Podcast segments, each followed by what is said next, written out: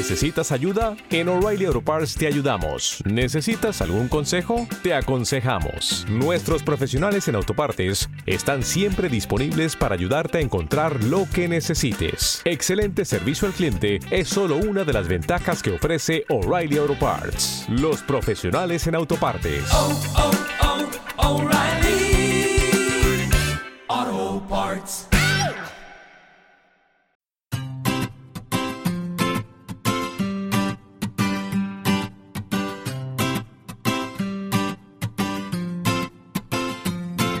Bienvenidos al capítulo 105 de Perspectiva, un podcast de Milcar FM donde analizamos cada semana todas las decisiones y estrategias de las empresas que nos rodean. Este será el último capítulo de la temporada y para ello hemos traído a los mejores especialistas en automoción para hablar del sector. Si eres de los que les gusta estar informado, no lo dudes, sube el volumen y acompáñame. Yo soy David Isasi y hoy es 30 de julio de 2018. ¡Comenzamos!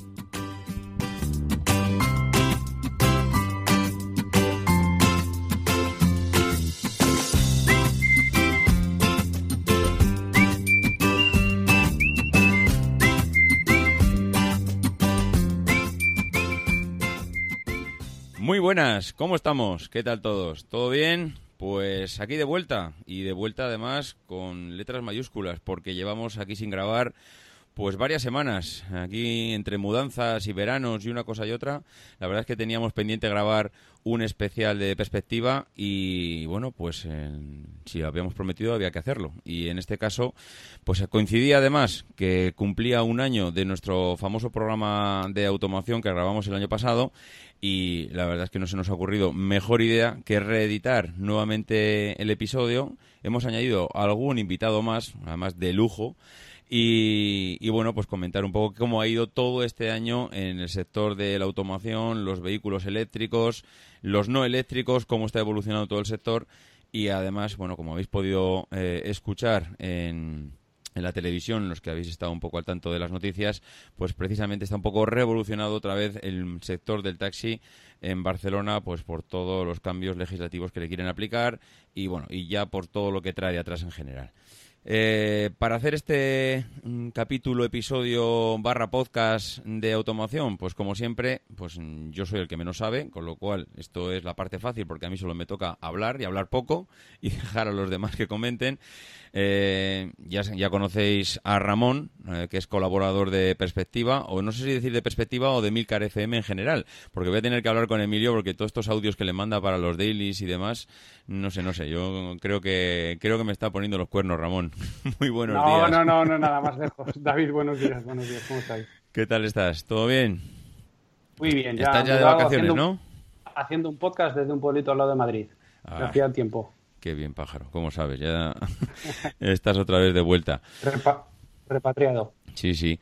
Pues para completar el podcast tenemos nuevamente, como el año pasado, a Gerardo Molleda, y esta vez sí Molleda, que no me equivoco en el apellido, que ya sabéis que dirige, participa, colabora, bueno, lo hace todo en la cadena AV Podcast, en los podcasts de Stop con Jobs no pasaba y Mecánica Pod.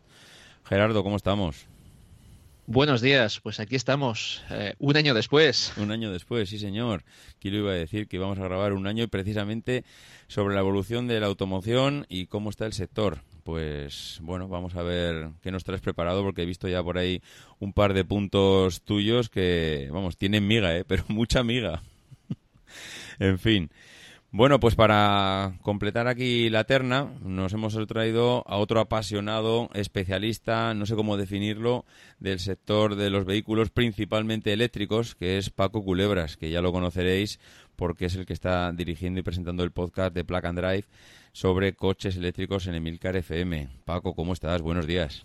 Muy buenos días. Aquí encantado de estar con, con vosotros compartiendo un poco de, de charla sobre, sobre la automoción.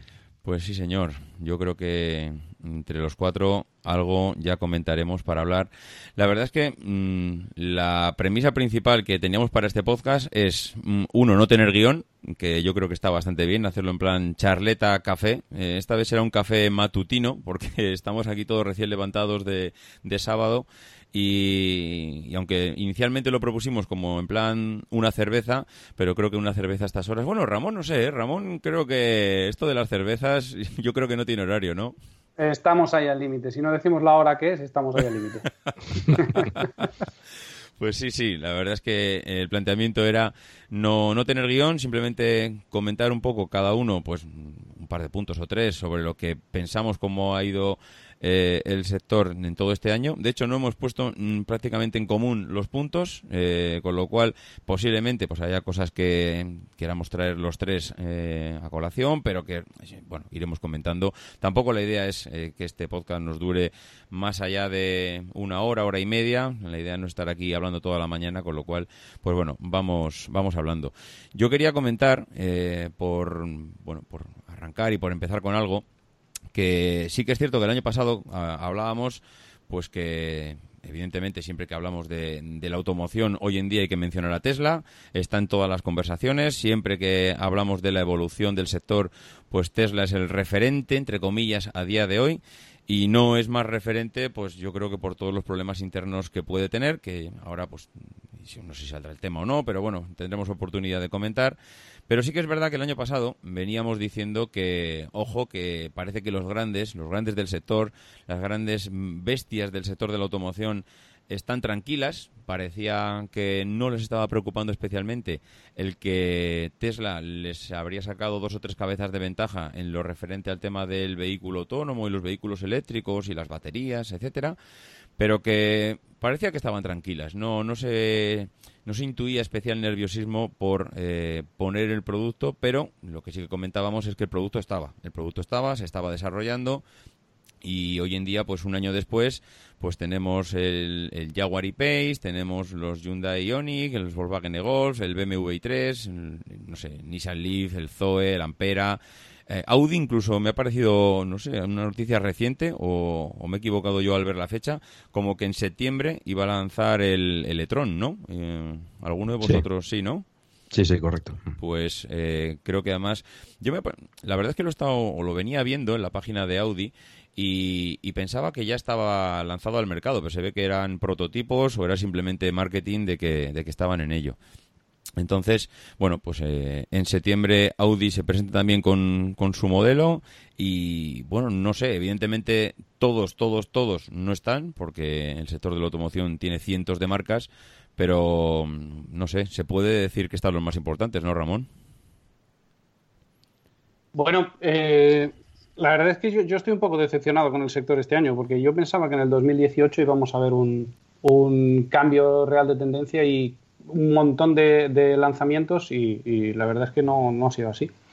Em, por lo que he podido hablar con los fabricantes, la verdad es que la mayor parte de ellos eh, están conviniendo que los vehículos eléctricos, bueno, eh, ellos y todos, ¿no? Coincidimos que, son desde luego el futuro, que, el motor eléctrico tiene una clara superioridad frente al motor técnico en lo que la automoción se refiere y que ahora mismo el problema, el único problema que tienen los vehículos eléctricos son las baterías, es decir, eh, la cantidad de carga que pueden eh, que pueden soportar o, bueno la capacidad que les, que les podemos dar ahora mismo, la densidad de carga que pueden tener los vehículos y, segundo, los tiempos de recarga, ¿no? Y ese es el problema que ahora mismo tiene el sector y está intentando, está intentando vencer, ¿no? La capacidad de la capacidad de las baterías, viendo ya lo que se está presentando por ahí, que rondan los 500 o los superan, 500 kilómetros, ¿Tú crees que ya que empieza a ser un problema o que ya es algo que es más el tiempo de recarga? Porque a ¿Cuántos, ¿Cuántos coches puedes comprar hoy que tengan 500 kilómetros de autonomía? Vale, igual no son muchos. Uno. Un, uno y de Tesla. Uno no. Eh, el, ampera medido por qué ciclo. Sí, y, medido por el ciclo del pie ligero. No, no o sea, no, no, no hay alternativas hoy. a día y a mí es una de las cosas que, no me, que, más me decepciona. No hay alternativas para hacer eh, para hacer 500 eh, kilómetros o incluso 450. Al 400 ahí estamos un poco en el límite. A mí lo que, me, lo, que, lo que más rabia me da es que estamos intentando empujar al sector eh, por em, la, manera de recargar los vehículos por las carreteras, cuando realmente yo que vamos, me gusta y además tengo la oportunidad de hacer muchísimos kilómetros, cuando te paras en cualquier carretera no pasa ni un eléctrico que no sea un Tesla, pero ni uno. O sea, puedes estar horas y horas y horas y es que en las gasolineras, que también te puedes parar con un eléctrico a tomar algo, realmente no te encuentras, eh, no te encuentras ninguno. A mí me da rabia porque eh, yo creo que tiene todavía eh, la, tecnología de las baterías que evolucionar para con el mismo peso y en el mismo volumen conseguir almacenar más energía, es decir, aumentar la densidad de carga. Y aumentar la densidad de carga y la capacidad, eh, la, capacidad de, recarga en términos de, velocidad. Sí, pero... Y ese es el salto que le falta.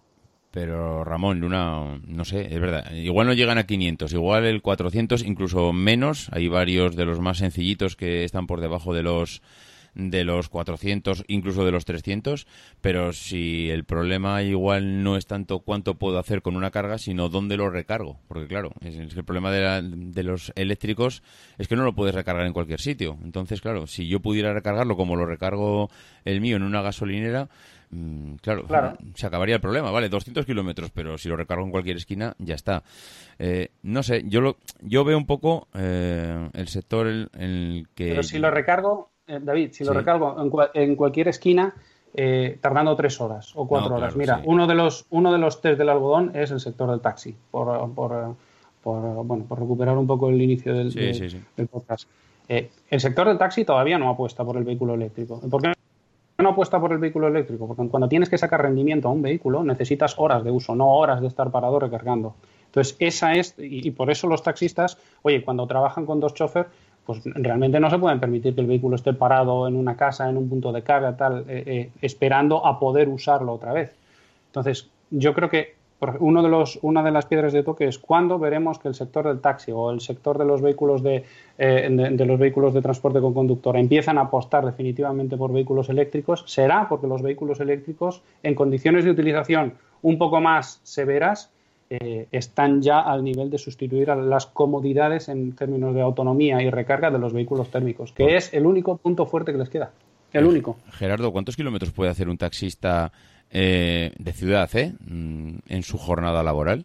Alguien que esté pues, continuamente. Eh, depende muy mucho de la ciudad, claro, pero si os sirve aquí en Valladolid. aquí en Valladolid eh, yo estaba haciendo entre 100 150 diarios. las situaciones son las que son, el trabajo es el que era. El mm. problema ya no es que yo haga 100 150 diarios, o cuando tuve, tuve conductor hiciera otros 100 por la noche. Es que si yo tengo el coche por la mañana y el conductor tiene el coche por la noche, ¿cuándo le cargamos? por muy rápida que sea la carga. ¿Cuándo le cargamos? Sí, sí, la verdad es que es, un problema. No sé tú, Paco, cómo ves el tema de, de, la evolución del sector de los eléctricos, porque claro, tú estás todo el día vigilando un poco el sector, estás al día por el tema del podcast. Y yo desde luego sí que tengo la sensación de que los grandes ya han puesto su producto en el mercado y, y a partir de ahora, pues yo no sé, ¿qué diferencia y ya no te digo igual este año, ¿eh? este año y, principios del año que viene, una vez que ya todos los grandes del sector han puesto su vehículo en el mercado y van a empezar a venderlo, mm, ¿qué diferencia puede tener Texas sobre los demás? Mm, ¿Cómo se posiciona ahora mismo todo el sector una vez que todo el mundo ya empieza a tener eh, algo que vender? Bueno, todavía falta ¿eh? para que tengan ah, propuestas eh, realmente diríamos, eh, apetecibles para todo el mundo, ¿no? Porque eh, falta variedad también en el, en el, vehículo eléctrico, ¿no? ¿no? Los modelos que hay ahora, pues no satisfacen todas las necesidades, digamos, de la, de la población, ¿no? Y, y, todavía faltará, o sea, lo, que, lo que están presentando los grandes, eh, por ejemplo, hablabas del Audi el e-tron, pues es, un sub que, bueno, pues están tan de moda últimamente, mm. pero es un, es un coche de gama alta, bueno, igual que los Tesla, y, Mercedes igual también presentará el EQC que también es un sub eh, todavía falta pues más variedad para que para que llegue al, público en general no em, de todas formas eh, tengo la sensación de que las marcas se quieren aprovechar del tirón del eléctrico para hacer caja o es una sensación mía porque estoy viendo precios que dan, dan, dan que pensar, ¿eh? Dices, ¿cómo voy a dar el salto al eléctrico si el eléctrico es como, el, como comprar oro? Sí, sí, sí, falta, falta que, se popularice el precio, por supuesto. Y ya incluso los modelos pequeños pues ya tienen un precio elevado comparado a, un térmico.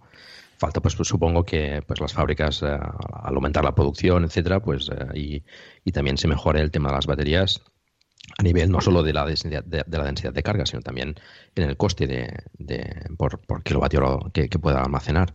Y todavía falta para eso. Se va avanzando y la verdad es que se va avanzando mm, bueno, relativamente rápido. ¿no? Hoy en día pues estamos acostumbrados a, a cualquier eh, novedad o cualquier eh, investigación se haga de forma relativamente rápida. Y, en las baterías se está avanzando bastante, lo que sabemos y lo que no sabemos, ¿no? Porque, bueno, supongo que cada marca tendrá, pues BMW, por ejemplo, mm, tiene investigación sobre, sobre estado sólido. Eh, bueno, hay, hay, hay diversas eh, marcas que ya están investigando con el tema de las baterías. Y se está viendo también pues que, el movimiento de Tesla con la, con la Gigafactory, pues bueno, es un, es un, es un momento interesante y, y necesario porque tienen que aprovisionarse de baterías. Em, algunos vehículos que se están presentando pues están, están dando entregas eh, súper largas por, por, falta de baterías, precisamente, ¿no? Porque, bueno, pues hay, hay, respuesta del mercado, pero falta también producción de baterías, ¿no? Y ahí hay que tener en cuenta también el mercado chino. El mercado chino está, está viendo muy fuerte ¿eh? con el tema de, del eléctrico. Se están fabricando bastantes modelos allí. Y bueno, cuando, cuando aterricen en Europa, pues sí que sí que habrá más, eh, más variedad y a un precio más asequible también. Yo estoy, eh, si me permites, David, yo estoy completamente de acuerdo con Paco. No los fabricantes, eh, si dejamos Tesla y sus características un poco especiales a un lado, los fabricantes no tienen variedad de producto para, para vender eléctricos. Al final, lo que realmente hace vender un, un determinado segmento de, o una determinada eh, una determinada clase de vehículos es que tengas, eh, pues eso, coches de 430, 450, 470 y 490 disponibles para hacer más o menos lo que lo que lo que bueno pues hacías con tu vehículo térmico no y sobre todo que eh, con, tu vehículo térmico perdón y sobre todo que a, los vehículos eléctricos les ha salido un competidor que no que no, no se esperaban probablemente o sí se esperaban pero no habían visto venir y es el car sharing. Al final, lo que podemos comprar hoy de vehículos eléctricos son vehículos que son prácticamente eminentemente vehículos urbanos, de, ciudad. Y de ciudad, además, eh, donde puedes, eh, tienes puntos de carga, puedes recargar, gente que aparca en su propio garaje y demás. Pero es que ahora mismo, si vemos las matriculaciones eh, en los distritos con más densidad de población, las matriculaciones están bajando. Y están bajando precisamente porque la gente deja de querer tener un coche aparcado en su plaza de garaje de Madrid, que le cuesta 150 euros al mes para hacer pocas cosas y salir dos veces, porque cuando baja a la calle eh, tiene cinco compañías de car sharing eh, y siempre puede recoger un coche a menos de 100, 150 metros de, de, su, de, su, de su domicilio, ¿no? Para hacer el pequeño desplazamiento que vaya a hacer con tres o con cuatro personas. Y claro, es que ahora mismo los eléctricos se venden eminentemente para trayectos urbanos y para comportamientos urbanos o para hacer 150 kilómetros al día o 200. Pues. Y ahí eh, tienen otro competidor. Mm, no, es que has dado en la diana, es que lo iba, eh, lo iba a hilar con, con, Gerardo por el tema de las ciudades, que traía un punto bastante importante, Gerardo, tú mismo, ¿eh? si quieres comentar esto o lo anterior. Bueno, eh, aquí se hilan dos puntos de los que, de los que yo te puse, que si recuerdas, eh, yo no le titulaba como mm, eh, novedades en el mercado del automóvil eléctrico al final 2018, no era el año. Eh, a mí, por ejemplo, me ha decepcionado muchísimo el Hyundai Kona. Yo tenía ciertas esperanzas, no porque me interesase personalmente, porque yo ya sabéis que odio los SUV a muerte, eh, pero como el mercado es lo que quiere, mm, pensaba, digo, ostras, pues un cacharro, un SUV pequeño con 40 kilovatios, si andan en el entorno de los 30.000, yo creo que lo puede petar. 37.000. Dices, pues bueno, pues vale. Eh, eh, yo creo que habíamos puesto muchas esperanzas, más de las que, de las que pensábamos eh, o, de las que luego la realidad. yo desde luego el año pasado tenía más esperanzas para, para, para, para dentro de un año de las que al final me he encontrado. El verdadero problema al final del coche eléctrico está constreñido a lo que es el ámbito urbano por, la, por el tema de la recarga, porque fuera de las ciudades apenas hay infraestructura de recarga, salvo que tengas un Tesla. O sea, en esto Tesla lo que ha hecho muy bien es poner su red de, superchargers. Que tú vas, te enchufas media horita y otros 200 kilómetros. Eh, el problema es que si no tienes un Tesla, no, no tienes, no tienes eh, cómo, hacerlo. Y claro, todo esto, como, como decía, como decía, bien decía Ramón, es que a la, a la gente joven, eh, y yo que soy el más joven de aquí, cuando cumplí, creo, cuando cumplí los 18 fui corriendo a sacarme carne y imagino que todos vosotros también la, los chavales jóvenes de ahora tienen prisa cero por sacarse el carnet. ¿Pero estáis seguro que es prisa cero? ¿Sí? sí, sí, sí, sí, sí, sí, Así, ¿eh? Sí, yo también tengo esas, sensaciones. A, ver, también, a ver, también depende, depende de casos. No es lo mismo vivir en una gran ciudad que vivir en un pueblo a 50 kilómetros de la ciudad, en el que no, te queda más remedio que, que, que, tener eh, carné.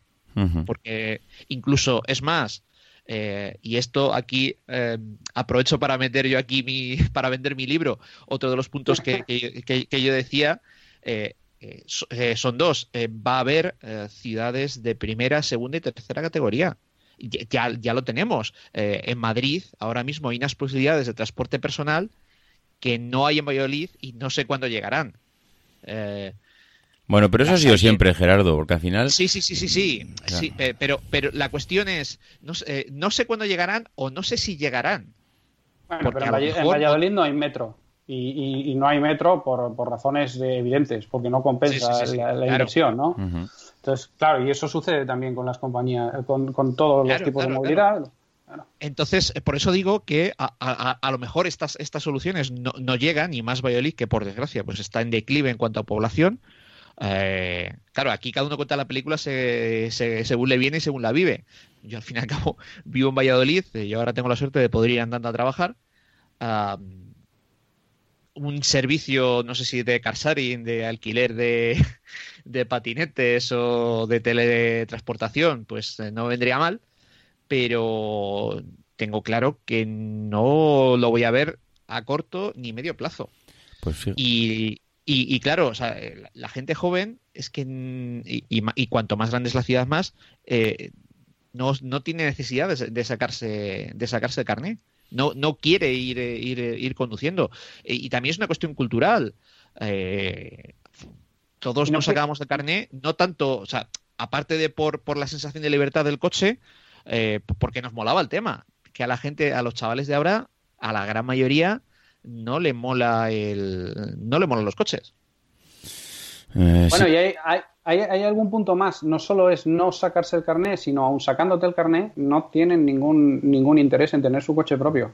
sí, sí, la mayoría se saca el carnet por temas de trabajo, por decir, eh, porque lo tengo que tener por trabajo, pero pero, no, pero no solo. Yo, yo recuerdo que me saqué el carnet hace un buen montón de años y, en, aquel, en, aquel momento trabajaba de mensajero y lo primero que hice con mis primeros sueldos fue comprarme un Ford Escort de segunda mano, de, de, segunda o de cuarta mano, ya no recuerdo exactamente, pero ahora mismo eh, alguien eh, en, el centro de Madrid que esté, vamos, que acaba de cumplir 18 años y que se saque el carnet, estoy seguro que no se va a comprar un coche. No se va a comprar un coche porque eh, primero ni siquiera probablemente estaría dispuesto a pagar 100 o 150 euros en una plaza de garaje dentro de Madrid. Cuando baja y, pues lo dicho, tienes Car2Go, tienes un montón de un montón de alternativas, tienes el mod, tienes los scooters eléctricos, o sea que al final el carnet puede ser puede ser quizás algo que necesites, pero desde luego tener un coche en propiedad mm, no es algo que ya dentro de las grandes ciudades eh, no se necesita. También es cierto que hay que hacerle caso a Milcar cuando dice, ojo, que está científicamente demostrado que no todo el mundo vive en el centro de Madrid o en el centro de Barcelona. Y, es verdad, y es verdad, pero bueno, al final, eh, si quieres ver coches eléctricos, pues mm, sobre todo los ves en el centro de Barcelona o en el centro de Madrid o en el centro de grandes ciudades donde tienen bastante más sentido, ¿no? Pues la verdad es que pues es verdad, las ciudades están cambiando, están, yo creo, evolucionando los medios de transporte. Cada vez más se ven los famosos patinetes eléctricos. Mm, es verdad que todavía, pues bueno, no, es algo representativo, pero mm, yo creo que sí que es un signo de que la, forma de, de transportarse de la gente, pues, pues va evolucionando. Igual alguien, eh, como decía Gerardo, hace 20, 30, 40 años, lo primero que pensaba cuando tenía 18 años era un, el carnet de conducir hoy en día, eh, con el precio que tiene todo, pues eh, igual para moverse por la ciudad, alguien que no tenga que tener grandes obligaciones, ni que tenga que llevar hijos, ni tenga simplemente un desplazamiento, pues igual un patinete es una alternativa bestial, en el que es fácil de llevarlo, fácil de cargarlo, fácil de subirlo incluso a, una oficina y cargarlo en un enchufe.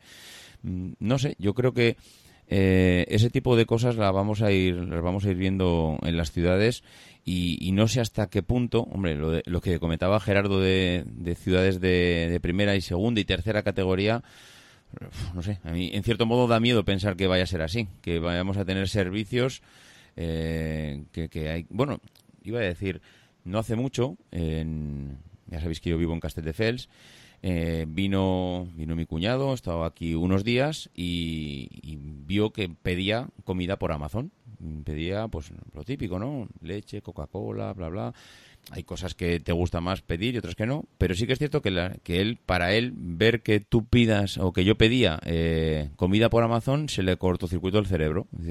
Pero si Amazon em, te trae comida Amazon, pero si esto es un servicio que, de mensajería, de transportar paquetes de un sitio a otro, digo, pues, pues estuvimos hablando y hubo un gran debate sobre Amazon, pero sí que es cierto que hay servicios que en las grandes ciudades eh, yo creo que se están explotando con la tecnología que tenemos hasta límites insospechados, pero en cambio ahí, no sé si estamos anticipando lo que dice ya Gerardo, que ya hay ciudades de segunda y que puede haber dentro de un mismo país una gran diferencia entre si vives en la ciudad o sus alrededores, en todo el área metropolitana, o si vives a 50, o incluso si vives en un pueblo, eh, no sé, en la montaña, donde allí todos los servicios y todos los avances eh, ¿No te encantaría tener 100 dólares extra en tu bolsillo?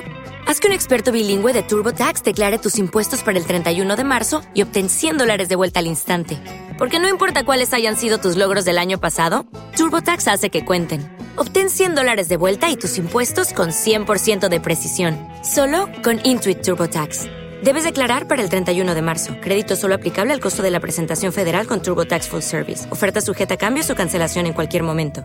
Vamos, olvídate de todo porque no lo tendrás, porque no tienes acceso. Las grandes compañías no les interesa. De hecho, cuando, ande, cuando, cuando, antes se desplegaban las redes de fibra óptica, vamos, lo primero era la ciudad, después eran las zonas metropolitanas, después era aquello que era susceptible de, de sacar una rentabilidad mm, cuando menos interesante y, yo creo y diría, y no sé corregirme si me equivoco, que todavía a día de hoy hay eh, ciudades o hay pueblos que todavía no tienen, bueno, seguro, ¿no? Que, pero me refiero a pueblos, no el último pueblo de la montaña que, que seguro que no tiene, pero que hay muchos sitios donde la fibra óptica no ha llegado hoy en día y que esto que hablamos de fibra óptica y hablamos de Amazon, no sé si, lo vamos a ver extrapolado al mundo de la automoción. Es decir, va a haber también una automoción ya no por, mm, eh, no sé, pensada para la gran ciudad y, una automoción de segunda en el que no tengas acceso a ella si no vives al lado de la gran ciudad. David, a, eh, servicios. David, eh, un apunte. Mm. en mi pueblo que es eh, Morallo de Roa, que está a 17 kilómetros de Aranda de Duero. Te quiero decir, no está en el culo del mundo. ¿Ah? Eh, tienen internet ADSL 2 megas. Para, para, para ponernos en, perspectiva. Y te, estoy hablando de un pueblo que, a ver, sí, eh, no, está cerca de una gran ciudad, pero bueno, está cerca de Aranda de Duero, que no sé si son... No, no, a eso me refería, ¿eh, Gerardo? O sea, 30, 30, 40 mil habitantes. Eh, 30, 40 mil habitantes. En Aranda. En, Aranda sí, eh, en Aranda sí, me parece que sí. Eh, y bueno, el, pueblo que está a 17 kilómetros de, Aranda, eh, no sé si tiene 600, 700 habitantes. Pero te, quiero decir, ADSL 2 megas. Bueno, pero vamos a ver, eh, tampoco nos volvamos locos porque hay ciudades de primera, de segunda, de tercera y cuarta, pero por categorías. A ver, seguramente en el pueblo de Gerardo no vamos a encontrar un restaurante hindú para el que le interese, pero tampoco vamos a encontrar atascos y tampoco vamos a encontrar los índices, los índices de contaminación que tenemos en las grandes ciudades y tampoco vamos a encontrar un montón de problemas y un montón de dificultades que tienen las grandes ciudades a pesar de tener otros servicios. Es decir, que ser una ciudad o un núcleo urbano de primera eh, depende para qué. No hay, yo por lo menos no conozco núcleos urbanos de primera que tengan siete eh, alternativas de car sharing y restaurantes de todo tipo de todos los continentes y Amazon que te llega en un cuarto de hora antes de que lo pienses y tampoco tengan contaminación, atascos, ta, ta, ta. O sea, que no son no, sí pero hasta ahora no son todo ventajas. No, no, no, son todo ventajas ni mucho menos. Pero no, que cada cosa tiene lo suyo. Pero hasta ahora el sector de la automoción eh, llegaba a todos los sitios. Llegaba a las ciudades las de primera las de segunda y al último pueblo de la sierra porque te podías comprar un producto adaptado o sea adaptado igual pues un todoterreno o lo que tú quisieras, pero la automoción llegaba a todo. Ahora igual la automoción ya no va a llegar a todo, porque si yo vivo a, yo qué sé, mm, en un pueblo donde no tengo posibilidad de tener un supercharger y no tengo puntos de recarga y mi gasolinera sigue teniendo el surtidor de gasolina o de diésel, pues es que estoy fuera del mercado. O sea, ahora mismo no tengo acceso a nada. Pero tienes, tienes un enchufe en casa. Tienes un enchufe en casa y la, mayoría de la, gran mm, la gran necesidad de carga que tienes es siempre en casa. Puedes montar placas solares, por ejemplo. Es una cosa que también irá abratándose con, el tiempo. Es decir, eh, opciones hay. Y el tema de las ciudades eh, siempre, siempre ha existido eso. Em, el teléfono no llegó primero a un pueblo, seguramente, ¿no?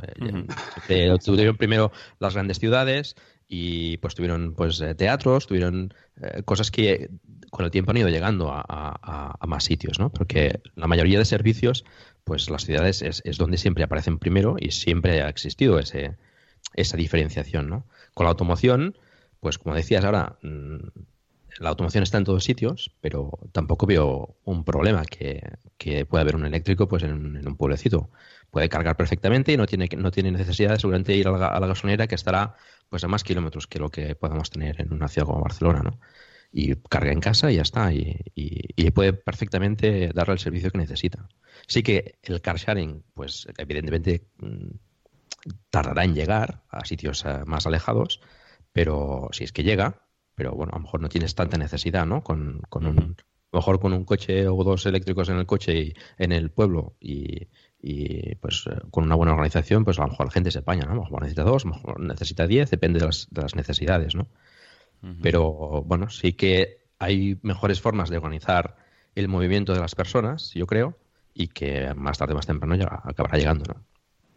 Mira, hay, una, hay un informe bastante reciente de PricewaterhouseCoopers que habla de las perspectivas a, em, largo plazo del sector de la automoción, donde PricewaterhouseCoopers, que no defiende ni las eléctricas, ni las térmicas, ni nada, está pronosticando un, market share por encima del 30% para los vehículos eh, diésel en el año 2030. Diésel, ¿eh? no estamos hablando de motores térmicos, no solo, no, es decir, no estamos hablando de diésel y gasolina, estamos hablando de motores diésel más del 30% en el año 2030. Que nosotros veamos el mundo desde nuestra pequeña perspectiva, con nuestro ojo eh, medio abierto y en donde podemos ver hasta aquí, pero no vemos más allá, no significa que todo el mundo esté interesado en compartir eh, las mismas, eh, el mismo tipo de automoción que nosotros pensamos que aunque sea el futuro, eh, no, va, no, no, tiene por qué estar tan extendido como pensamos. Yo no tengo el mismo pueblo que Gerardo Molleda, y mi pueblo es Castrejón de Trabancos, que tiene aproximadamente 170 habitantes censados en la provincia de Valladolid, limítrofe con, con Salamanca y Zamora, que es realmente un entorno muy, muy, muy pequeño, muy pequeño, donde la media de kilometraje de los vehículos de los que allí habitan no llega a 2.000 kilómetros al año. ¿Para qué quieres? Para hasta que los eléctricos no cuesten lo mismo que los térmicos, lo mismo, a nadie del pueblo le interesa tener un eléctrico, aunque tenga un enchufe. ¿Para qué? Para hacer en los próximos 20 años 40.000 kilómetros y ahorrar cuánto? 5.000 euros en combustible. Pero si tengo que pagar, si tengo que pagar 15.000 más por el coche, o sea, que ahora, ahora mismo no es el momento y, uno, de los, uno de los defectos que, el ser humano eh, comete, según mi criterio, es intentar juzgar los productos que tendremos en el futuro con las necesidades del presente. Y es que no va a ser así. Ya no va a ser así. Y el vehículo eléctrico nos dará un montón de oportunidades que hoy ni siquiera imaginamos y no cubrirá algunas necesidades que hoy tenemos y que podremos o no podremos tener en el futuro. Y entonces, Ramón, el otro día cuando grabábamos, eh, grababa con Gerardo en el, en el podcast de esto con Jobs no pasaba, ese, bueno, un debate también parecido a este, en el que también salieron un poco diferentes historias de cómo avanza la tecnología. Eh, no sé si estaremos en un punto en el que queremos correr, o sea, que nuestro pensamiento y nuestra imaginación va más rápido que lo que realmente va a la realidad, porque hemos tenido a la ministra eh, de Industria diciendo que el diésel está muerto, mm, que el diésel tiene realmente problemas eh, de contaminación y que esto le quedan cuatro días. Eh, y en cambio, por otro lado, tenemos la dura realidad en, el que parece ser que el diésel no va a desaparecer el año que viene ni el siguiente. Y todavía nos quedan muchos años de diésel por delante, mm, que no sé si llegará un momento en que bueno, no sé, igual hay que, igual hay que matizar diésel, gasolina, no sé si eh, el tema del diésel realmente puede tener un problema a un cortísimo plazo en el que se llegue a prohibir. Mm. No, no, no es así. Es que no es, que no es así. es que el diésel no va a desaparecer. Es que los políticos pueden decir lo que quieran, eh, intentando ganar votos de sus hooligans y, recuperar algunos de su competencia, pero el diésel no está muerto, ni mucho menos por más que algunos eh, pensemos que el motor eléctrico es muy superior, porque es claramente muy superior. Y una vez se venzan las, barreras de, que he comentado al principio de las, de las baterías y el tiempo de recarga, eh, desde luego será muy superior. Ahora bien, que el diésel, tiene, el diésel y la gasolina tienen aplicaciones que van a, que van a, eh, van a pervivir durante muchos años, vamos, yo no veo, no veo fácil que pasado mañana John Deere produzca cosechadoras y tractores eléctricos. No lo veo. Y tú vas, y tú vas ahora mismo, están cosechando en, toda Castilla León y no te vas a encontrar una, cosechadora eléctrica. Pero ni aquí, ni dentro de 10 años, probablemente. Y ojalá me equivoque, ¿eh? Pero no, y, tantas aplicaciones. Y esas cosechadoras, es cierto que no llevan motores de coche, pero utilizan exactamente la misma tecnología que un motor de coche. Exactamente la misma. Y un tractor, cuando tú le tienes en Castilla León eh, labrando el campo, está, está arando, necesita una potencia que no puede eh, a día de hoy suministrar un motor eléctrico. Puede suministrarla, pero como vemos lo que sucede con un Tesla, cuando lo metes en circuito, a los 8 minutos te reduce la potencia porque la batería ya se está sobrecalentando. Y luego el mismo señor que está arando, ese señor conecta la bomba de agua del pozo a la toma de fuerza del tractor, que depende del mismo motor, y se pone a regar durante dos horas y media. Claro, queremos cambiar, pensamos que, pensamos que la automoción, de, eh, la automoción es solamente nuestros pequeños coches y no es solamente nuestros pequeños coches. Tenemos un montón de camiones eh, por ahí circulando que son camiones diésel y que te pueden hacer, tienen autonomías de 3.000, 3.500 kilómetros. Y sucede lo mismo que con el taxi. Llevan doble chofer y no pueden estar parados. Oye, por cierto, hablando de camiones, mm, no había caído yo. ¿Qué ha pasado con el camión de, Tesla? No, no sé, no he vuelto a ver ni una sola noticia desde la presentación, mm, todos los debates que hubo una semana o, un mes después, y no sé en, qué estado se encuentra ahora mismo todo ese tema del camión. Mm, hubo compañías que, no sé si por marketing o por necesidad, le encargaron al señor Elon Musk que le fabricara 800 mil millones, bueno, no sé, tropecientos eh, camiones, pero no sé, la verdad es que no, he vuelto a ver o, ver o escuchar noticias sobre el tema del camión. ¿Ha avanzado algo? ¿Sabéis en qué estado se encuentra? Pues mira, el resto de fabricantes sí están avanzando. Y el resto de fabricantes sí están avanzando con vehículos de dos ejes y 18 toneladas o vehículos de tres ejes y 26-27 toneladas, sobre todo para, para, para aplicaciones urbanas pues eh, tipo recogida de basuras, distribución de última milla, pero grande, por ejemplo, los vehículos que se encargan de hacer la distribución en los días, en los Carrefour Market y tal. pero están todos en fase, en fase de pruebas y tienen autonomías ahora mismo con baterías que pesan casi 3 toneladas, tienen autonomías de 120, 130 kilómetros. Eso es lo que tiene Volvo, es lo que tiene MAN, es lo que tiene Mercedes. Y MAN ahora mismo está, desde el 2017, está testando con 10 unidades de MAN TGE, eh, en una, en una, con una sociedad austríaca, está testeando estas unidades para ver cómo se comporta un camión eléctrico a medio y largo plazo. Solo test. Pero son camiones, son trailers o son camiones que me parece entenderte camión de tres ejes ya. Y para mí un camión de tres ejes sin estar metido en el sector ya me parece un camión, ¿eh? ya bastante considerable. Un camión de un camión de tres ejes típico es un camión de recogida de basuras. Es un camión que carga, que el peso total son 26 o 27 toneladas. Y un camión de dos ejes eh, son 18 toneladas y los puedes tener largos, con lo cual les pones un cuerpo encima para hacer lo que quieras, para transportar frigorífico tal, o los haces cortitos, les pones una quinta rueda, les pones una cabina un poquito más grande, pero el camión es el mismo y luego les acoplas un tráiler. Lo que EMAN está, está testeando ahora mismo son camiones 4x2, o sea, cortos con tráiler, eléctricos. eléctricos. Y no dan cifras todavía ni de lo que gastan, ni de la autonomía que tienen, ni de cuánto, cuánta capacidad de carga pierden por llevar baterías. Pero claro, si llevas 3 toneladas en baterías, son 3 toneladas menos de carga que, puede llevar el camión. Ahora es que en, un camión el peso es, eh, es importantísimo. Cuanto, cuanto menos pese el camión, porque el límite es para el conjunto. Cuanto menos pese el camión, más puedes cargar. Eh, por eso incluso se venden llantas de aleación para los camiones, que todo juego de llantas a lo mejor les ahorra, pues no sé si eran 150, 160 kilos. Y, y, aunque sea para esos 160 kilos, les compensa. Eso compensa, 160 kilos menos en un camión. compensan 50 kilos eh, que te cambia un tanque, un tanque o dos tanques de gasóleo hechos en acero o hechos en aluminio. Incluso si os fijáis, los vehículos, los semirremolques frigoríficos que llevan un grupo frigorífico delante, si miráis entre las patas del, del, del semirremolque, llevan un depósito de gasoil de 150 o 200 litros, que es lo, es lo que alimenta el grupo frigorífico. Eh, bueno, pues este, este, este depósito de gasoil se vende en acero, se vende en aluminio y se vende hasta en plástico. Y más caro es cuanto, cuanto más ligero, porque lógicamente el camión puede llevar más peso. Y es que son, son, son vehículos que sirven para trabajar y para transportar y para ganar dinero. No te puedes permitir lastrarlos con, con baterías si realmente no vas a obtener un beneficio a cambio. Bueno. cierto es que esto sería una de las cosas en las que la regulación podría ayudar si ahora eh, desde, eh, desde las diferentes eh, agencias de tráfico europeas dijesen, mira, el, al camión eléctrico le damos de peso máximo dos toneladas más, si es eléctrico. ya verás tú, ya verás tú porque en esas dos toneladas te sobra para meter baterías y sobraría para cargar algo más, ya verás tú cómo estábamos comprando, estaban comprando camiones eléctricos cagando leches. Bueno, pues eso ya existe, Gerardo. Eso ya existe. Ya hay normativa europea que dice que con la licencia de conducción, con el carnet B, se pueden conducir vehículos eléctricos de 4,25 y 4,50 toneladas. Cuando el límite estándar son 3,50, como sabéis, y 4,25 cuando llevas un remolque ligero. O sea que ya es, eh, claro, pero, es que pero, pero solo para los de para los de para los de tres y medio con, con el B, ¿no? Eh, sí, sí, sí, pero vamos a poner el típico ejemplo, no sé, de una, de una Citroën Jumper.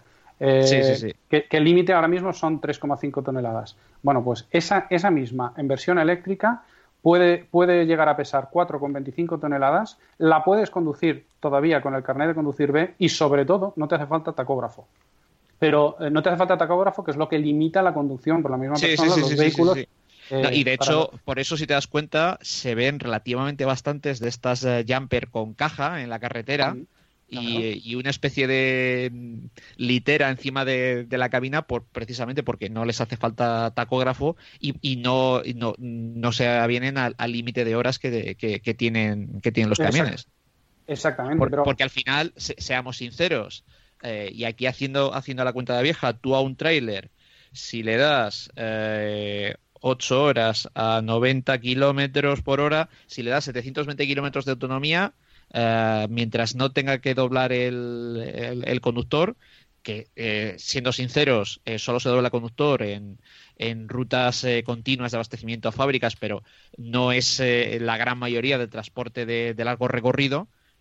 si tú le das 720 kilómetros, que es lo que va a hacer en, en 8 horas, eh, como les obligan a parar cada ocho, cada, cada ocho horas, más o menos lo tendrías casi hecho. No, no, no, pero eso no es así. Eh, eso no es así. A ver, los vehículos de transporte internacional casi todos llevan doble chofer eh, y normalmente cuando uno descansa, el otro sigue conduciendo y se van cambiando de chofer y camión en las gasolineras o en los puntos donde están. Pero el problema de la autonomía en los camiones es que tú repostas hoy en España y repostas a 1,15 el litro, te vas a Francia, Dinamarca, Alemania, ta, ta, ta, y en Francia y en Dinamarca no puedes repostar porque te cuesta 1,40.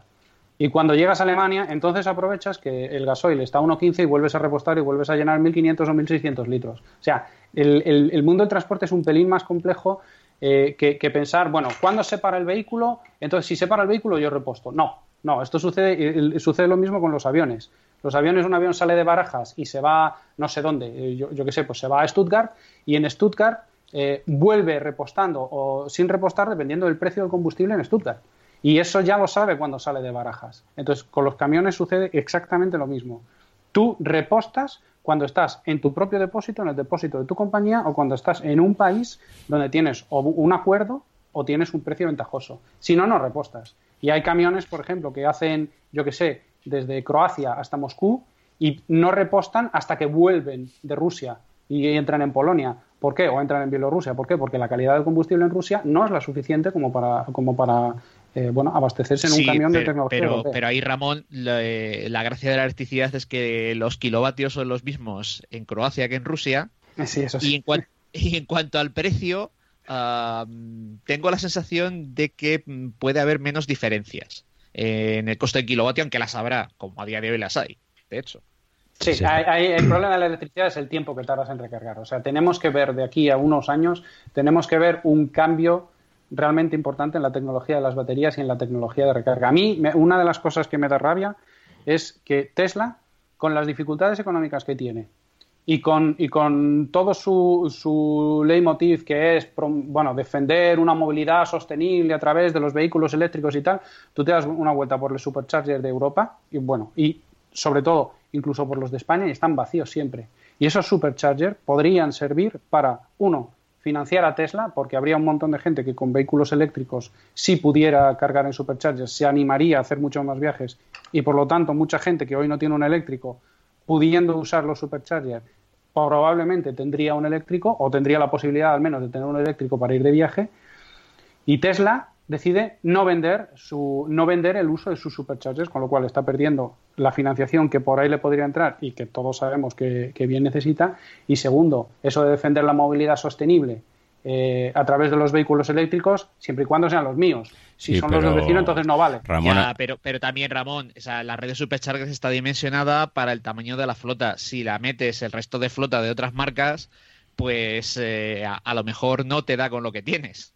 Pues saldo año a año hacemos un contrato de un año y el año que viene, si veo que mis Tesla ya no pueden eh, repostar, perdón, recargar en los superchargers, pues no renuevo el contrato. Ya tengo tantos que los lleno, pues ya no renuevo el contrato. Pero para mí ahí... abierto.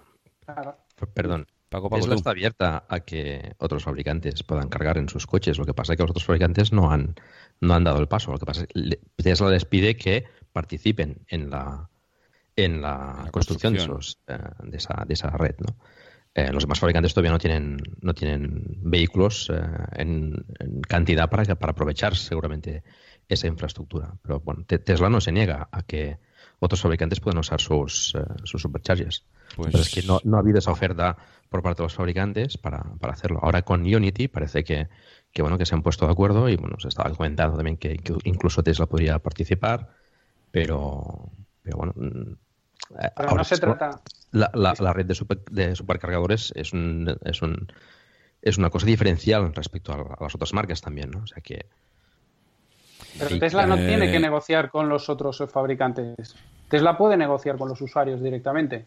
Y Tesla puede, pasado mañana, decir: señor que tiene un Leaf, señor que tiene un Zoe, señor que tiene un tal, que sepa que puede venir a, mi, a mis eh, superchargers y pagarme, no sé, no sé, 10 céntimos el kilovatio sí, pero igual lo que quiere es llegar a un acuerdo con las grandes marcas y no llegar a un acuerdo con el usuario, que piensa que, bueno, digo piensa que no sé, no sé cómo lo tiene planteado. Yo es que precisamente eh, esto que ha dicho ahora Paco era uno de los puntos que yo quería que yo quería comentar y por hilarlo también con esto.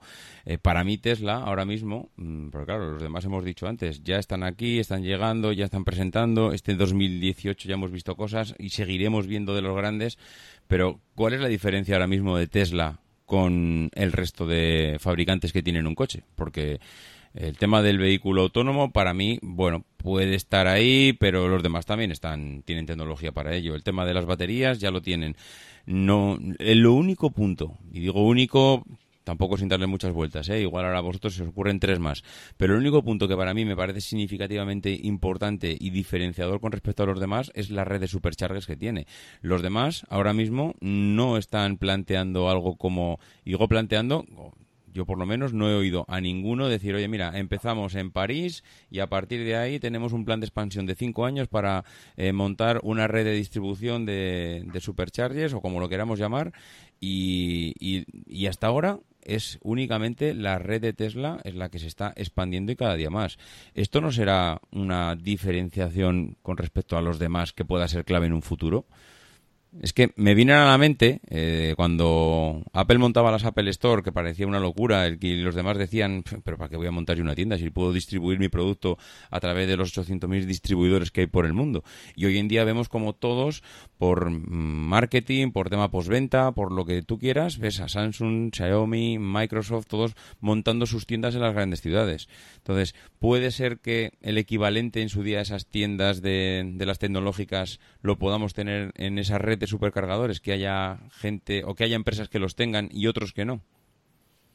Bueno, eso, eso que has eh, comentado de que empezar por París y extenderse y tal, bueno, eso es, eh, eso es Ionity al final, ¿no? Eso es un poco el consorcio de Volkswagen, Daimler, BMW eh, y Ford. eso es lo que están intentando hacer, pero es que yo creo que los fabricantes... Están intentando ponerse de acuerdo. Pero ¿cuál es su prisa? sí, pero ¿cuál es su prisa? O sea, ¿por qué tienen que desplegar una red en dos años? Si ellos, si, a ver, los, los, análisis que no son un poco de parte te dicen que todavía tenemos motores térmicos para muchísimos años. Para muchísimos años. No es que y no, no se van a vender solo eléctricos en el año 2024. O sea, mm, no, no nos volvamos locos. Ni en el 2044. Claro que no, pero claro que no, a pesar de que todos estamos de acuerdo que el motor eléctrico es superior y que los vehículos eléctricos son mucho más saludables.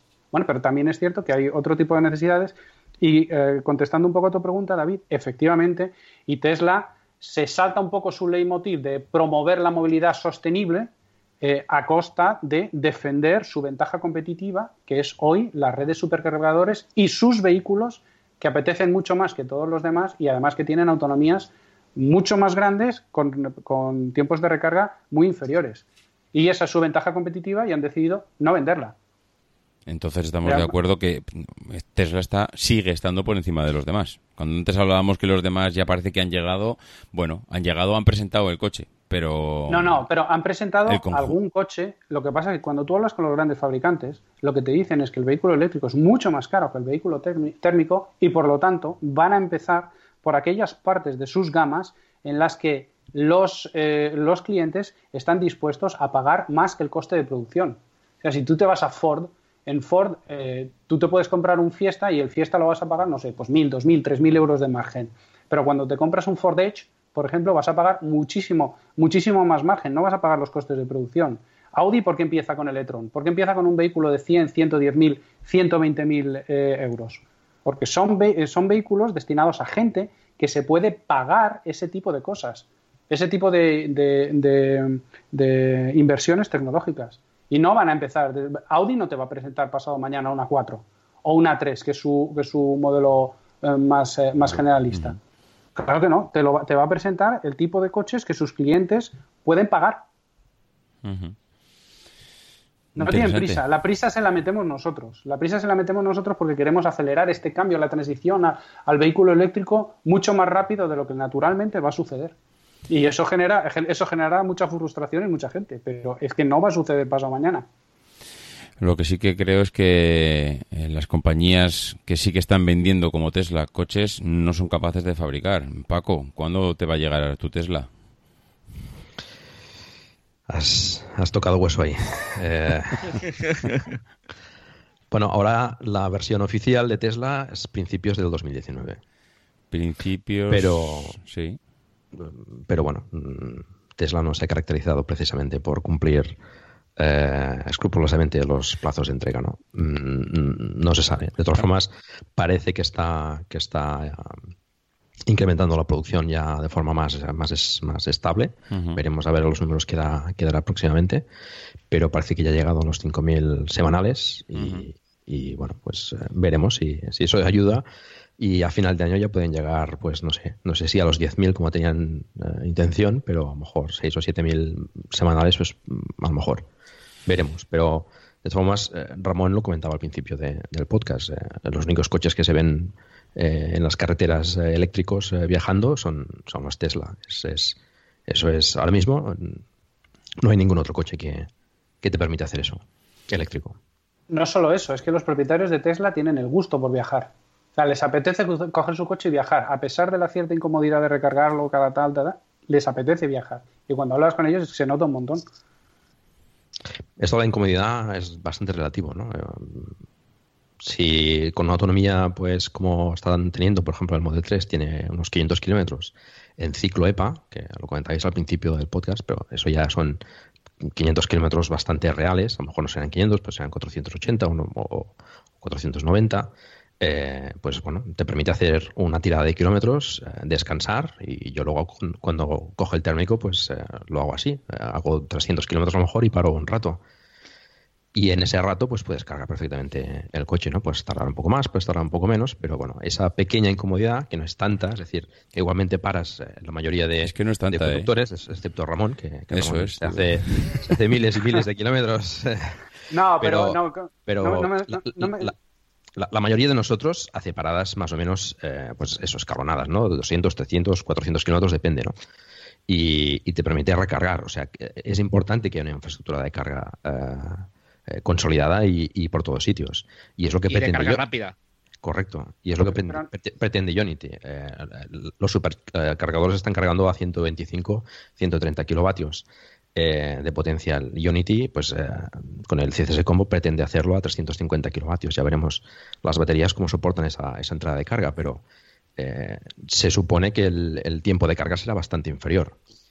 Pero no me, no me he explicado bien. Eh, cuando me refiero a incomodidad, no me refiero a incomodidad por tener que parar eh, cada 300, 400 o 500 kilómetros. No. La incomodidad es tener que parar donde el coche quiere, no donde quieres tú.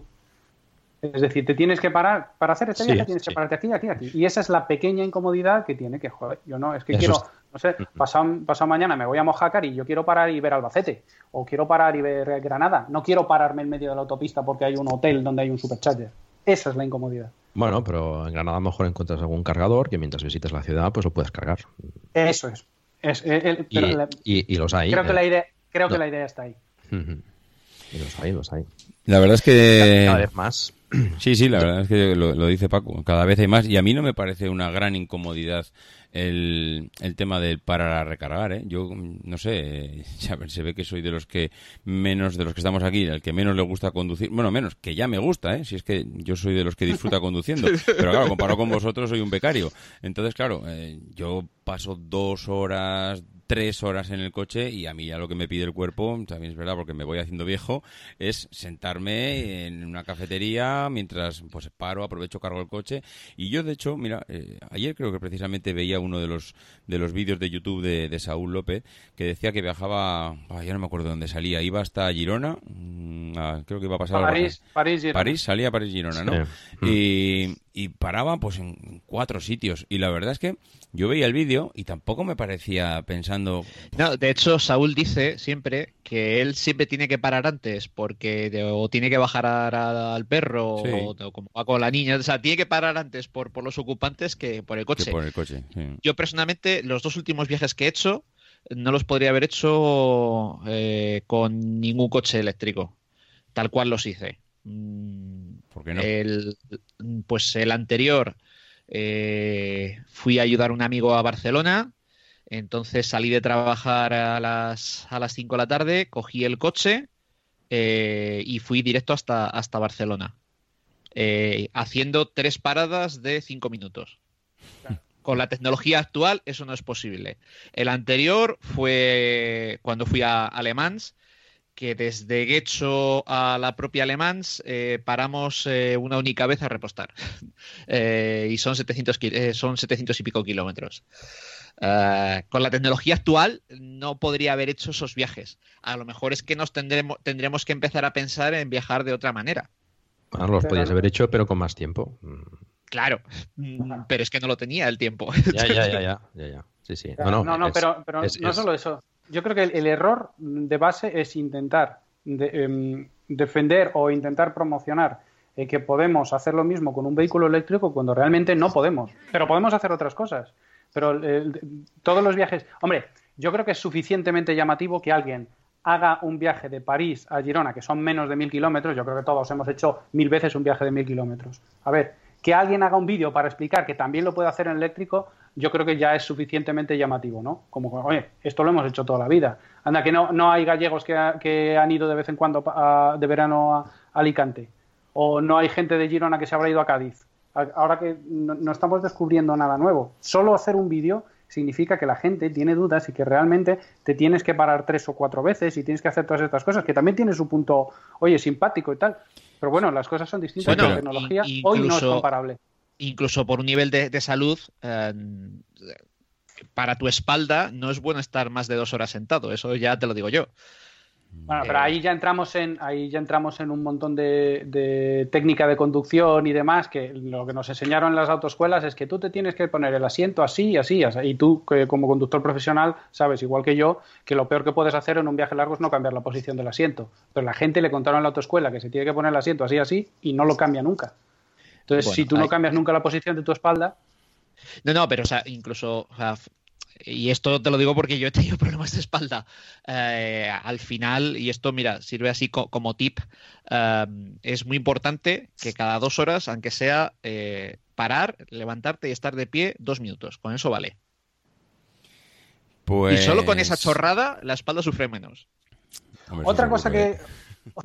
otra, otra cosa, David, que quería comentar es sobre, sobre, todo el tema de la conducción autónoma a mí me, sigue llamando la atención que Tesla siga vendiendo sus coches diciendo que con el Enhanced Autopilot o no sé cómo lo llaman tendrán conducción autónoma de nivel 3, cuando es estrictamente mentira. O sea, eh, yo mm, creo que todo el mundo sabe que ahora mismo para tener un nivel de conducción autónoma 3 tienes que llevar siempre en el coche un LIDAR.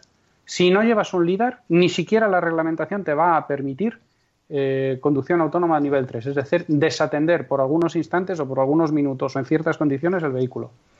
Y Tesla sigue diciendo que no hay ni una sola patente de Tesla que demuestre que pueden tener las mismas eh, prestaciones que con un LIDAR, con cualquier otra tecnología de corto alcance, como tienen ellos con ultrasonidos, o de largo alcance direccional, como tienen ellos con los radar. No tienen, y a mí me sigue sorprendiendo que la gente siga pagando 5.000 y 5.500 euros por un extra de tener 14 cámaras en vez de 8, que no les va a servir legalmente para tener conducción autónoma de nivel 3. Y de hecho, eh, Audi acaba de. Está, bueno, lanzó hace poco el A7 y acaba de lanzar el nuevo A8 con tecnología autónoma de nivel 3 que no la venden. Porque no la venden porque no hay reglamentación para este tipo de conducción autónoma. Entonces, yo lo veo un, poco, y permitidme la, comparación, como cuando Apple dice que sus iPhones son, son eh, eh ¿cómo se dice? Son sumergibles. Eh, sumergibles. Sí, pero cuando lo sumerges y se estropea, en la Apple Store lo que te dicen es ya, pero le ha entrado líquido. No te dicen agua porque si te, porque si te dijesen agua, entonces ya les habías pillado. Siempre te dicen líquido. Pues Tesla está jugando un poco a este juego. Es, sí, sí, vas a tener conducción autónoma, bueno, pues a lo mejor tienes la tecnología, pero no va a ser legal y no tienen una sola patente. ¿Cómo es posible que, Yo, creo que se hacen un montón de daño a la, imagen, sobre todo en el sector, porque la gente del sector lo sabe. Sí, pero los que no son del sector no, no controlamos tanto y eso vende mucho. Entiendo que eso a nivel de marketing es ser eh, pionero en este tipo de cosas, pues la verdad es que la imagen en ese sentido, pues yo creo que se ve reforzada. Lo que pasa que sí, seguramente si trabajas en Ford o si trabajas en Opel o eso, pues estás al tanto de todo ese tipo de cosas, pero los que no estamos ahí, pues pues te venden esto y te parece te parece lo que no es. De todas maneras, yo yo con Tesla, mm, no sé, ando sigo sigo ahí no sé si, si dudando, no sé si mirándolos un poco con cierto resquemor, en el sentido de que seguimos, seguimos y seguimos trimestre tras trimestre presentando pérdidas. En el último era presentaron 740 y pico millones de dólares en pérdidas, que era el, doble prácticamente de, lo que habían presentado en el mismo, en el mismo periodo del año anterior. Y, y, sí que veo a Elon Musk un poquito más cuestionado que hace cosa de un año, donde parecía que era incuestionable todo lo que decía. Ahora sí que le veo un poquito más preocupado, le veo como que está un poco, no sé si decirlo en el filo de la navaja, pero con cierta preocupación de que no sé si él tiene la solución al problema de Tesla. No veo, Paco. Eh, Elon eh, Musk eh, últimamente no ha, tenido, no ha estado muy acertado, por ejemplo, en, sus, en sus declaraciones y, bueno, sí, sí que ha tenido bastante, bastante problemática, ¿no? y bueno, ha sido cuestionado, pero sigue allí. esto no tiene por qué, por qué interferir en, en, lo que Tesla pueda o no pueda llegar a hacer, ¿no? El tema económico, pues eh, bueno, es, esa losa que está ahí siempre y parece que, Tesla no va a durar mucho más, pero de momento pues eh, sigue estando ahí. Y bueno, tiene problemas de producción. Eh, es complicado pues fabricar tantos coches. Tesla seguramente infravaloró ese, ese, esa necesidad o esa, esa, problemática y bueno, está, lo está sufriendo, pero mm, sigue tirando para adelante y es indiscutible que está, está forzando al sector también a, tirar por ahí, ¿no? Yo espero que, espero que se puedan remontar y, y que puedan eh, ayudar o, forzar a, los demás fabricantes a que, a que vayan sacando los modelos eléctricos que, que yo creo que necesitamos. Pues Fíjate que uno de los que estábamos, que los que estamos aquí en el debate, que vaticinaba la destrucción y desaparición de, Tesla, y no mira a Ramón. No, no, no me escondo. No, no, y, puede pasar, no, no, o sea... No, no, no, si yo lo digo... Es evidente, es evidente que tiene, tenemos, tiene ciertos problemas económicos eh, importantes y que, bueno, el problema está ahí y necesita producir eh, vehículos eh, lo más rápido posible y venderlos y conseguir cash, ¿no? Y, aún así, pues le costará, ¿no? Porque es... Y además, pues como ya hemos comentado más una vez, pues algunas veces se, se está metiendo en más fregados, ¿no? Es decir, bueno, el, el, camión, el Tesla Semi, el roster, eh, bueno, pues va, haciendo cosas, ¿no? Y, y, presentará el Model I dentro de poco y, bueno, pues va montando fábricas en China, que, que también ha salido recientemente y, bueno, pues va se va, se va digamos, metiendo todavía más en, en, pues, en necesidades que, que económicas que, que, tiene que solucionar, está claro. Pero bueno, yo quiero, creer que, que, pues, la gente que está al cargo pues más o menos tiene dos dedos de frente y, y tienen, tienen planes para, para que esto salga adelante. El Model I sería el cuarto vehículo que presentasen que no, que no producen todavía, porque ya llevan una, larga lista y, hombre, estaría bien antes eh, producir el Model 3 con las especificaciones, no ya con el precio, ¿eh? pero con las especificaciones que, prometieron. A mí Tesla, yo, yo predije, no, no predije, sino que, bueno, en algún momento dije que, a mí me, parecía que, quebrarían seguramente en el tercer cuatrimestre de este año. Ojo, no, no confundir que, yo piense que pueden quebrar, eh, no significa que yo quiera que quiebren, nada, nada bien al contrario, ¿eh? pero a mí me da a mí me da rabia, bien al contrario pero a mí me da rabia que, Tesla, con, la, con las posibilidades que tiene a nivel de diseño y con lo visionarios que son, me da rabia que sea una compañía que primero hace sus planes de negocio, me da la sensación, ¿eh? en PowerPoint y luego intenta encajarlos en Excel, en vez de una compañía normal que primero hace su plan de negocio en Excel y luego intenta, bueno, pues pintarlo un poco más bonito en PowerPoint. A mí me parece que cuando eres un empresario y tienes, si, si estás solo, bueno, pero cuando tienes ya el primer empleado, tienes cierta responsabilidad que, bueno, pues que, con la que debes comprometerte, ¿no? Y no se pueden hacer ciertas cosas a la, a, la ligera. Y bueno, eh, ese es uno de los, de los problemas de Tesla. Probablemente Elon Musk sea la mayor dificultad y el mayor activo de Tesla, porque yo, diría también que sin Elon, sin Elon Musk seguro que Tesla no habría llegado a donde está. Pero también es una fuente de problemas inagotable. Pues mm, yo que también era un poco escéptico con, bueno, era, era que lo sigo siendo. Pero fíjate que a medida que van pasando los meses y van afianzando un poco la fabricación y bueno, parece como que van tirando para arriba.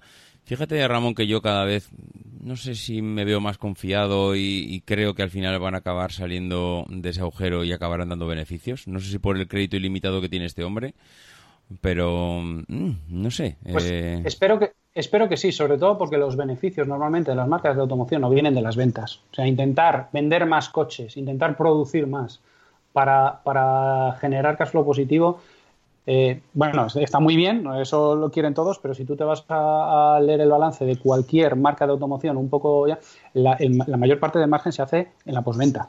Y no solo en la postventa de los concesionarios, ¿eh? también vendiendo recambios directamente y demás. Y Tesla está entrando ahora mismo en una fase en la que tiene que empezar a vender postventa también. Y tiene que empezar a cambiar, a vender recambios de sus coches y, demás. Eh, pero y Tesla eso tiene va a ser una fuente de beneficios. Hombre, eso, eh, seguro, ¿eh? seguro. Lo que pasa que para llegar a ese punto de la posventa hace falta una red de, de posventa bestial de talleres que ahora mismo yo no sé, el que se le rompe un Tesla, eh, no sé, en Barcelona, ¿dónde va? Mm, hay... En Barcelona, Barcelona. Y, en Madrid hay otro centro de servicio, sí. Actualmente solo hay dos. En Madrid Pero, por ejemplo, no sé si habéis visto, no sé si habéis visto esta noticia de que en Noruega como han vendido tanto, los centros de servicio no dan abasto y Se, quejaban los, los, usuarios de que había mucha espera y que, y que bueno, pues que, como que les había pillado, no habían dimensionado correctamente la red. De todas, de todas, hay una normativa europea que se llama Block Exemption Regulation que viene ya del año 2005 que dice que cualquier taller puede ser y puede atender cualquier marca eh, siempre y cuando sea capaz de comprar el, software y el conocimiento, los manuales de servicio que las marcas que venden en Europa tienen obligación de poner a su disposición. Y todas las marcas tienen una página web donde cualquier taller puede ir y pagar el precio que sea, el precio que ponga cada marca y que es una fuente de financiación para las marcas. ¿eh? Eh, pueden llegar y pagar, no sé, pues yo tengo que hacer una revisión en Opel Corsa, pues me voy a Opel, a la web de Opel, de profesionales y pago para saber qué tengo que hacer en la revisión y pago para saber cuáles son los recambios. Y esto se paga con un one fee o se paga cada vez que lo utilices, ¿no? Y esto Tesla lo tiene que poner, Tesla Europa seguro que lo tiene que poner a disposición de todos los talleres. Es decir, que tampoco nos volvamos locos buscando un servicio oficial Tesla, que lo sabrá si generan beneficio, pero también la mayor parte de los, de los talleres podrán atender vehículos Tesla. No, según la normativa europea. Toyota tiene su plataforma que incluso es, eh, está, está online y funciona como modelo de suscripción. Exactamente. Pero lo tienen todos, ¿eh? Y además es obligatorio en Europa es la, Block Exemption Regulation del año 2005. Y, es así, o sea, no nos volvamos locos. Lo que pasa es que tiene que haber suficientes Tesla como para que a los talleres les interese pagar esa cuota, que unas veces son 50 euros al mes y otras veces son 500. A lo mejor para atender Renault en España, pues, eh, pues 500 eh, euros al mes está bien, pero para atender Tesla, pues no, porque a lo mejor te entra uno. De hecho, viendo las cifras de matriculaciones, en España se están matriculando aproximadamente 300 turismos eh, eléctricos, solo eléctricos, no me refiero a híbridos, solo eléctricos al mes y 150 furgonetas. De los 300, aproximadamente entre 22, 23 y 30 son Teslas cada mes. O sea, estamos en una cuota de mercado del 0,022% de eléctricos. Claro, eso para que la red de postventa se forme no es suficiente. Y también es el, el, cuento del huevo y la gallina. No se compran más porque no hay red de postventa, no hay red de postventa porque no se compran más. De todas maneras, Ramón, el... yo para mí hay una diferencia de Tesla. Yo siempre he dicho que al final esta gente lo que nos está vendiendo es un know-how de, energía, de cómo son capaces de tener las baterías que tienen. Ahora, si, y corrígeme si me equivoco, y igual Paco también lo sabrá, creo que al principio cuando te comprabas un Tesla, eh, lo que era la carga de la, de la batería en un supercharger era gratuito y ahora tienes que pagar, ¿no? Hmm.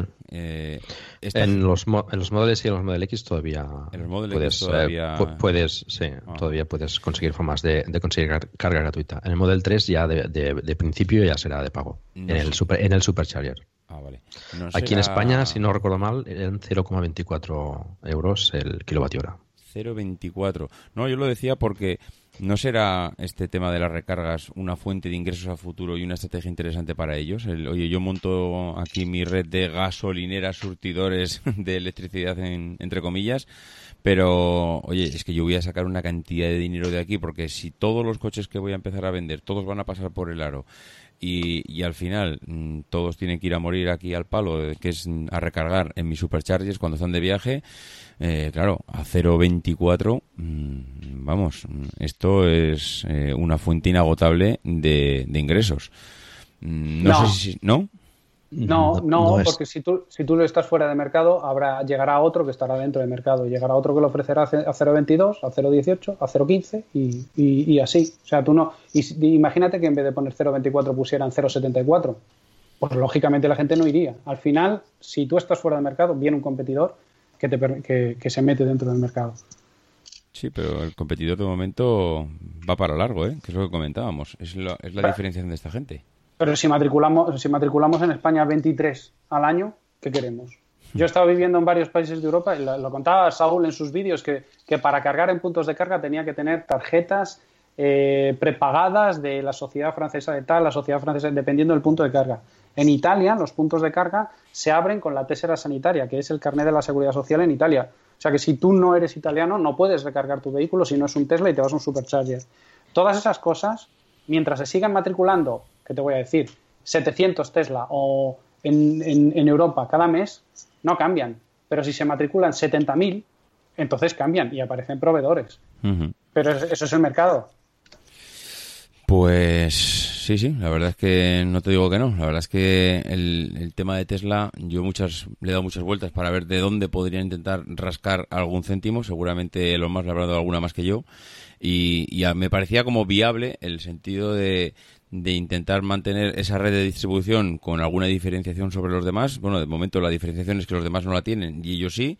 No sé si esto seguirá evolucionando en el que cuando los demás lleguen el año que viene, porque puede pasar esto, que el año que viene nos vamos a sentar aquí y decir, mira, lo mismo que en el anterior decíamos que estaban solos en el mercado y pasado un año ya habían presentado modelos, ahora ha pasado otro año y ahora ya todos tienen su red de distribución al menos empezada, no al mismo nivel, pero por lo menos han empezado.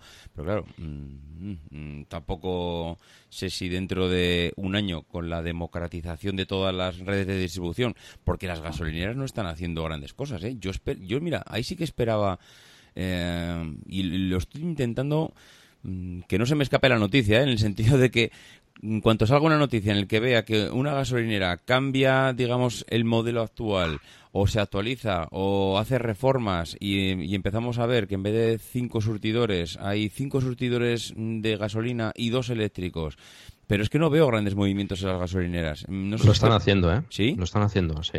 Pues no, me estoy enterando. No sé, no, veo eh, grandes Cepsa, por ejemplo, ha llegado a un acuerdo con Ionity para hacer para montar eh, cargadores de, Ionity en, sus gasolineras. Eh, aquí en Gerona, por ejemplo, pues tienes gasolineras también con puntos de carga. están, están probando y se están se están adaptando, entiendo, y probando pues realmente si ese modelo de negocio puede, puede puede funcionar. Y bueno, yo creo que sí. Pero se, están, se están moviendo, sí, sí. Pues, y te, hablo de, te, hablo de, gasolineras, eh, no recuerdo la marca, pero no es una marca conocida, las que están aquí en Gerona, por ejemplo. son... Vuelvo a ser pesado. En, en, en mayo se matricularon 135.000 coches. 135.000, de los cuales 300 fueron eléctricos. Entonces, eh, si tú tienes una gasolinera, ¿a quién te vas a dedicar? Si tú tienes una gasolinera en la autopista, no sé, en la. Pero tienes que empezar a hacer movimientos, Ramón. a ver. Mm, pero, lo que están, pero lo que están haciendo, lo que, ha, lo que ha hecho CEPSA es llegar a un acuerdo para ceder sus instalaciones para que otro se pueda implantar. Es decir, es lo mismo que Shell hizo en Europa con Burger King. Shell no vende hamburguesas. Shell le cede el espacio a Burger King en toda Europa para que Burger King venda sus hamburguesas y le pague lo que, lo que le pague. CEPSA, el movimiento que ha hecho, es como el que hizo hace eh, no recuerdo si fue con Carrefour, que metió Carrefour Express en todos sus... en todos eh, Sus, Claro, bien, pero no, no, Cepsa no se ha convertido en Carrefour. Cepsa ha, cedido su espacio a Carrefour. Son cosas distintas. Hombre, sí, pero es un modelo de negocio que, le puede, le puede desde luego. Le puede ayudar. Y de hace un año, por ejemplo, eh, cuando hicimos el otro podcast, hasta hoy eh, el cambio en supercargadores en España ha sido espectacular. O sea, ahora hay pues, bastantes más que, hace un año y, centros de servicio. Eh, Faltaba, eh, Paco, estaba como todavía pelín descubierta la zona para ir hacia, hacia Galicia, ¿no?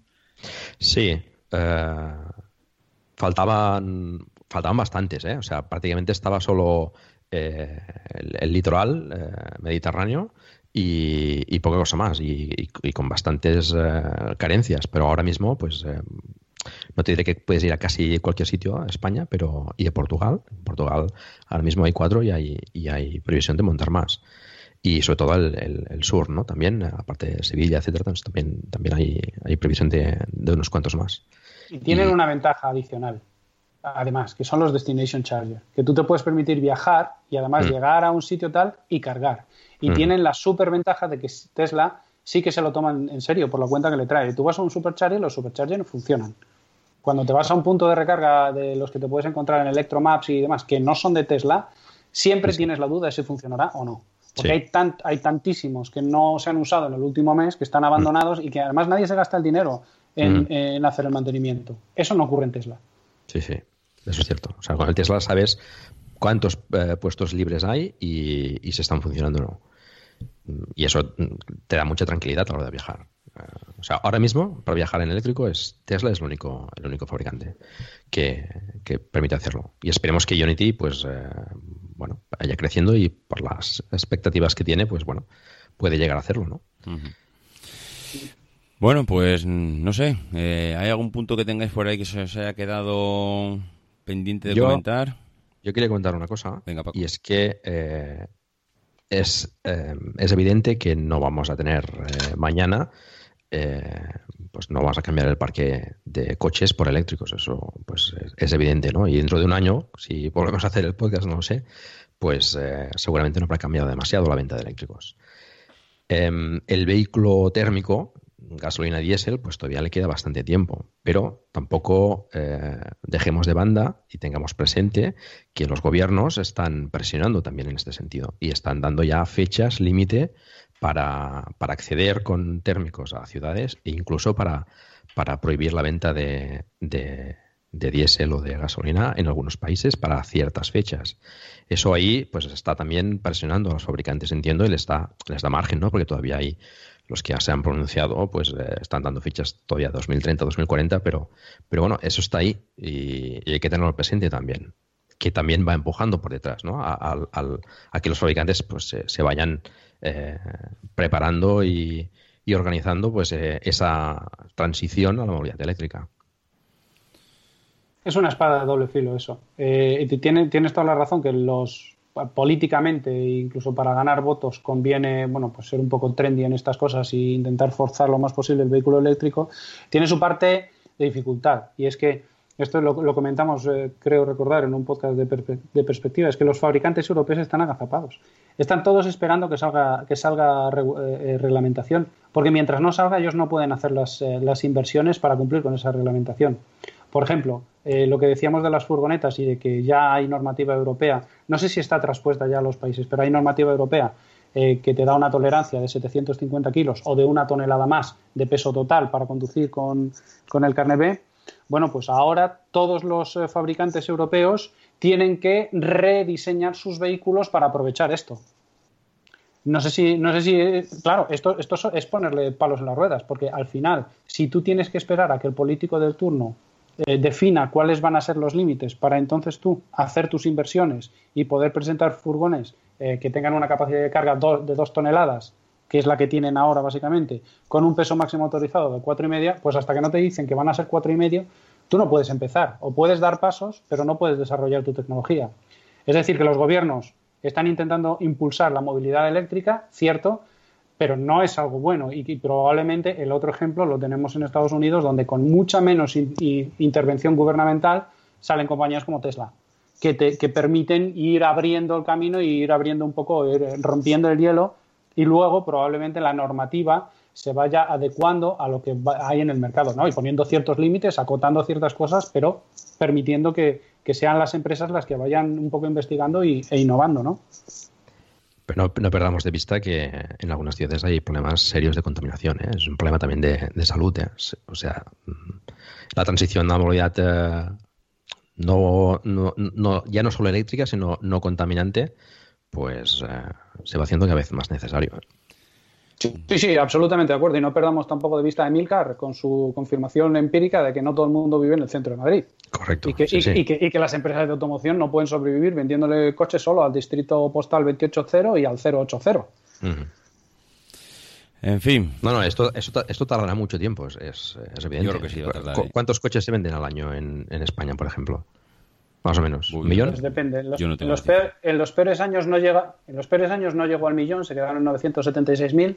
En los mejores años estábamos en el 2005, 2006, 2007 estábamos por encima de unos 6 millones.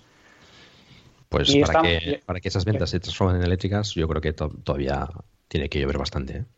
Pero, pero por, por ser honestos ¿no? Con, con, la gente que, o desde mi punto de vista, ¿no? con la gente que, con la gente que nos, nos escucha, es que no se van a transformar. O sea, no, todas las ventas se van a transformar. Y en el 2040 seguiremos teniendo aplicaciones y vehículos de combustión interna mucho más limpios que los, que, los de hoy, igual que mm. los de hoy son infinitamente más limpios que los de hace 20 años. Pero no, no, no, yo, yo creo que no conviene dibujar un futuro en el que todos los coches van a ser eléctricos, porque no será así. Y ni, incluso conviene dibujar un futuro en el que los usuarios de coches se vayan a comprar un vehículo eléctrico. Igual que hay un montón de usuarios de coches esperando poder comprarse un coche autónomo. ¿Qué, sentido tiene comprarse un coche autónomo? Pues lo alquilarás cuando lo necesites, pero no vas a tener un vehículo que, que para ti, que no te necesite a ti. ¿Me explico? ¿Qué sentido tiene tener guardado en el garaje un coche autónomo?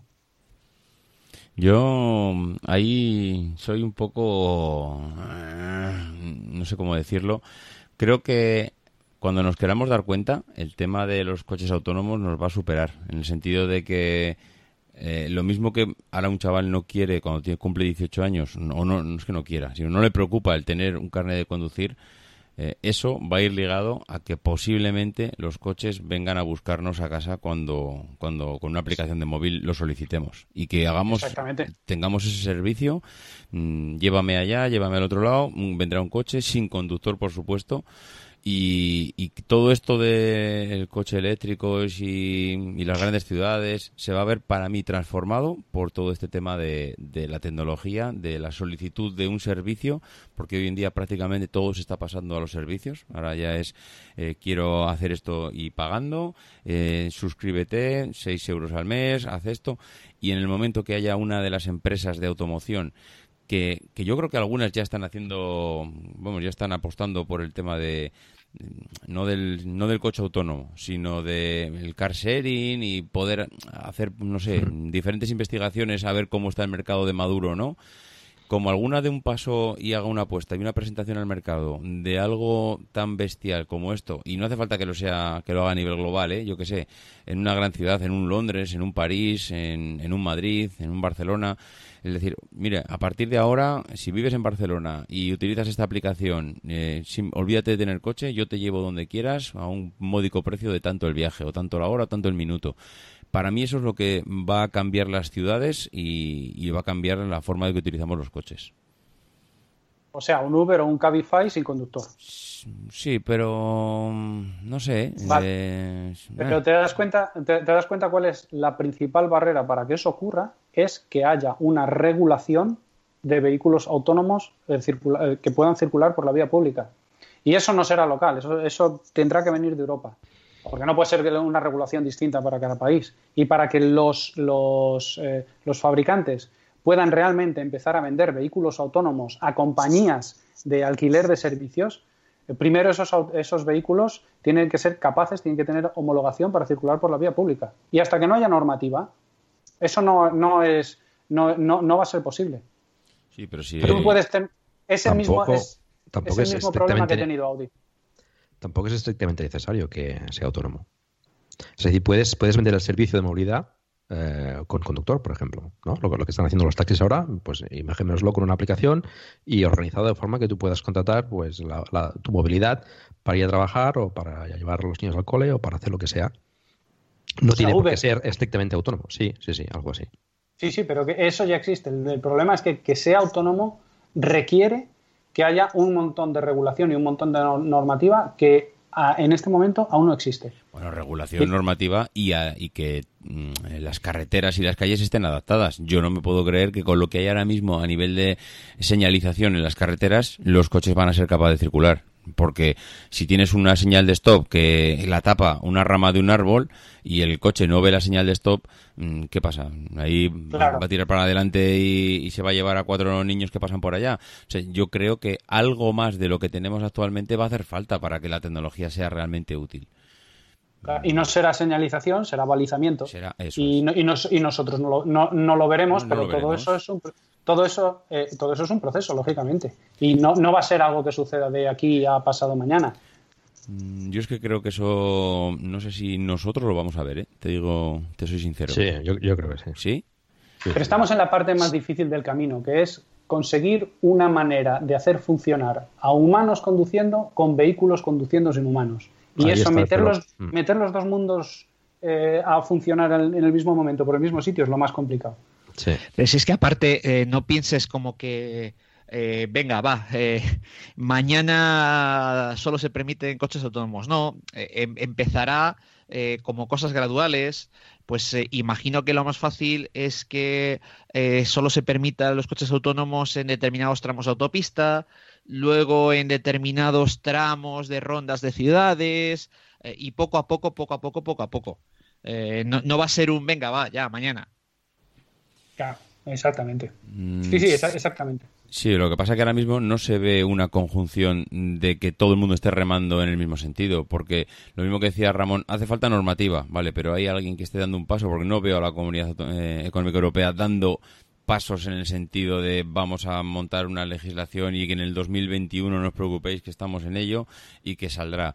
Mm, no sé, no, no veo tampoco que haya cambios en las ciudades a nivel local, de que los ayuntamientos estén adaptando las ciudades para los coches autónomos, si ni siquiera casi puedes recargar los eléctricos como para pensar en los autónomos.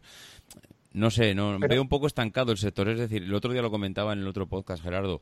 Creo que nosotros, los que estamos aquí hablando con un café eh, medio, parece que se nos va la mente mucho más allá. Estamos hablando de que Mm, parece que el futuro lo tenemos claro, pero el día a día no está avanzando al ritmo que nosotros estamos pensando. Yo creo que va a ir más despacio de lo que realmente pensamos, porque es verdad que la tecnología a todo le mete una aceleración bestial, pero hace falta que luego lo que todos los están sentados en la mesa y todos los del sector vayan a esa misma velocidad y ahora mismo no van porque no están remando todos en la misma dirección. No, y, luego aparte eh, tienes que tener en cuenta otra cosa y es que, claro, mm, pensamos en la llegada del vehículo autónomo desde nuestro punto de vista actual es que a lo mejor para cuando quiera llegar el vehículo autónomo se ha capilarizado tanto el, eh, transporte eh, entre el car sharing, el scooter sharing, eh, los patinetes eléctricos, etc, etc, etc, que a lo mejor el transporte, el, vehículo autónomo se queda para un nicho muy concreto de, transporte público en una primera instancia. Y, además que lo que mm, lo que decía de que necesitamos regulación eh, es eh, absolutamente contra, contra, mis ideales. No necesitamos regulación. Lo que necesitamos es eh, que haya empresas que se pongan a investigar porque le vean futuro. y entonces mi, mi, augurio es que probablemente todo esto va a venir de Estados Unidos o de Estados Unidos y Canadá, de, de lugares en el mundo donde hay muchísima menos regulación y la regulación se adapta a lo que, a lo que va saliendo en el es Que allí, lo van a desarrollar y aquí lo implementaremos. Allí son más de pedir perdón que permiso. Bueno, y, aquí, y aquí somos más primero de decir no y de luego pensar. Porque realmente es, es lo que va penalizando casi todos los desarrollos que se hacen en Europa. Eh, nunca son en este tipo de ámbitos donde hay que cambiar las maneras de comportarse y las maneras de regular. Es que no es solo cómo van a circular los coches, es que ten en cuenta que las compañías de seguros van a ser un actor fundamental, porque cuando tú tengas un accidente con un vehículo autónomo, y lo sabrá, y lo sabrá, cuando tengas un accidente con un vehículo autónomo, ¿quién es el responsable? ¿Será la marca que te está dando el servicio? ¿O será la marca del vehículo autónomo? ¿O será una compañía de seguros que está asegurando o reasegurando la tecnología de ese fabricante? Porque al final ahí también hay mucho que discutir. Mm. los coches en Europa no se pueden poner en la calle sin un seguro. ¿Quién mm. asegura los vehículos autónomos? ¿Y quién es el tomador del seguro? Pues sí, sí, la verdad es que falta, falta bastante por, por desarrollar para que todo el mundo se ponga de acuerdo y desarrollar un sector de automoción diferente al que conocemos ahora y, bueno, pues eh, irá la cosa, yo creo, desde luego, un poquito más poco a poco, más pausada de lo que realmente el usuario tecnológico, porque no nos engañemos, parece que estamos aquí cuatro eh, que puede ser la representación de la gente de la calle, pero es porque cuatro que nos apasiona la tecnología y nos gusta la automoción. El resto del mundo posiblemente no esté pensando ni le preocupa esto, pues porque con lo que hay actualmente ya le vale. No le da igual que el, autobús contamine y, haya 400 autobuses en tu ciudad dando vueltas eh, y tirando una cantidad mm, de contaminación al aire bestial, pero bueno. En fin, eh, señores, mm, no sé si nos hemos dejado algo. ¿Alguien tiene algo por ahí para comentar? Si no, aquí hemos acabado, ¿eh?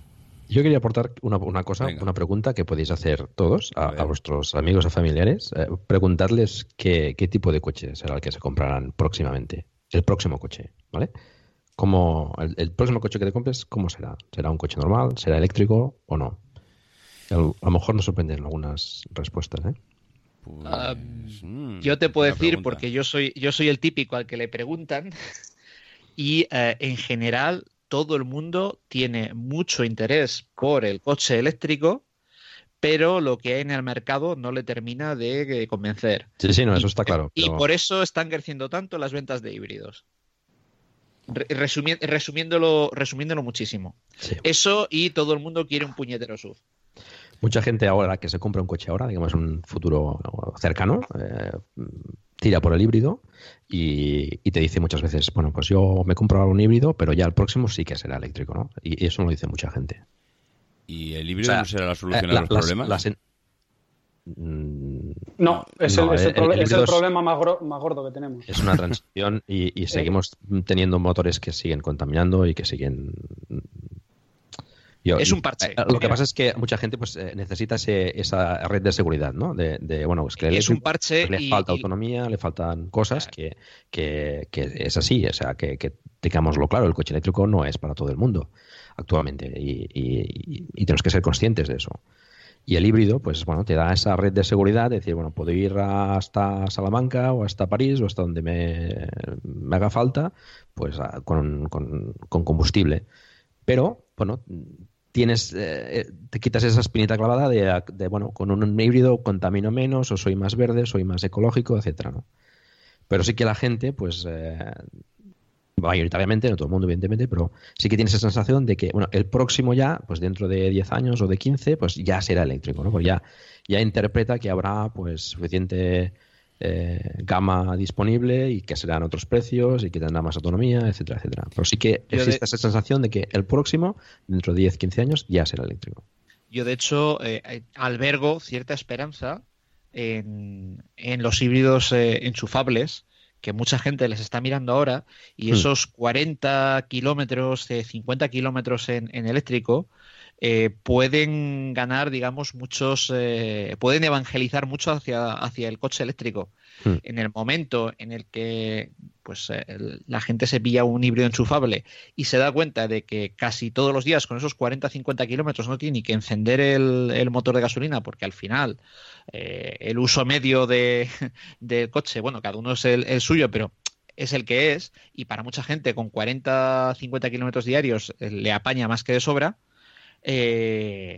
Pues estoy seguro de que eso hará cambiar hará cambiar muchas mucho el, sentimiento, digamos, hacia, hacia el eléctrico. También es verdad que es que ahora no es el momento, o sea, con todas las marcas anunciando eh, una ofensiva hacia eléctricos en la que va a haber más competencia, porque al final, casi, casi, si lo piensas, tú te miras la gama de eléctricos ahora y tienes el Zoe. Eh, prácticamente el Zoe en su segmento no tiene competencia. Es un polivalente eh, lo que hay en ese tamaño son el Citroën C0 y demás, que bueno, son absolutamente desfasados, no tienen nada que ver. Eh, incluso son, yo creo que algo, algo más pequeños. El Zoe no tiene competencia. Siguiente segmento, que es el de los compactos, tienes el Leaf, que tiene un poco de competencia con el, con el, con el e-Golf el Ionic es algo más grande, es eh, este que está así un poco entre medias segmentos. Si te das cuenta al final es que más o menos casi por segmento hay un coche, dos a lo sumo. No hay competencia, por ende no tienen que ponerse las pilas a bajar precios. Sí, sí, yo, tengo una, yo tengo una opinión absolutamente contraria al respecto, para, mantener mi costumbre. Absolutamente contraria a los híbridos. O sea, eh, desde mi punto de vista, los híbridos que empezaron hace 10, 12 años han sido una eh, estrategia de los fabricantes para poder saltarse el ciclo de homologaciones anterior con un cero en, el, en, el, en bueno, las emisiones, de manera que no tenían que pagar impuestos al matricular en prácticamente ningún país europeo. Y la consecuencia de eso es que ahora mismo los híbridos tienen un range de 30, 40, 50 kilómetros, que es lo que los enchufables. Exactamente, los enchufables, que es exactamente los que, lo que te hace falta en los sitios donde tienes multitud de opciones de car sharing. Y luego tienes eh, la parte no enchufable del vehículo, eh, que te permite usarlo como un vehículo térmico tradicional a costa de cargar las baterías por aquí y por allá y por lo tanto un consumo normalmente más elevado. Y la, demostración de eso es que si te vas a las campas de remarketing de los operadores de renting, te encuentras con un montón de Mitsubishi de estos Outlander matriculados ya en el 15 y algunos del 16, que cuando los vas a inspeccionar a la hora de la venta tienen todavía sus, em, sus cables de carga precintados. No se cargaron nunca, jamás. Se utilizaron siempre como térmicos. Y esto no me lo invento yo. Id a cualquier campo de, de Lisplan, de Arval, de ALD y miradlos, porque son coches que es puro marketing y te cuestan más, dinero, consumes más, por lo tanto contaminas más y no te están dando eh, ninguna ventaja porque la parte de uso eléctrico, esos 30-40 kilómetros los tienes casi siempre cubiertos con opciones de car sharing porque es lo que necesitas en, los, en los núcleos urbanos. A mí me parece que los híbridos han sido un workaround de los fabricantes para saltarse la, los, enchufables. Porque los, híbridos eh, eh, no enchufables, como los de Toyota, por ejemplo, que quizás son los más conocidos, eh, al final, a mí, por ejemplo, yo pillé un híbrido para el taxi porque me permitía tener consumos de diésel en ciudad sin tener un diésel. En ciudad. en ciudad. Porque en carretera o te quedas pelín por encima o, eh, o sea, eh, con, suerte igualas eh, un, un, diésel, con suerte.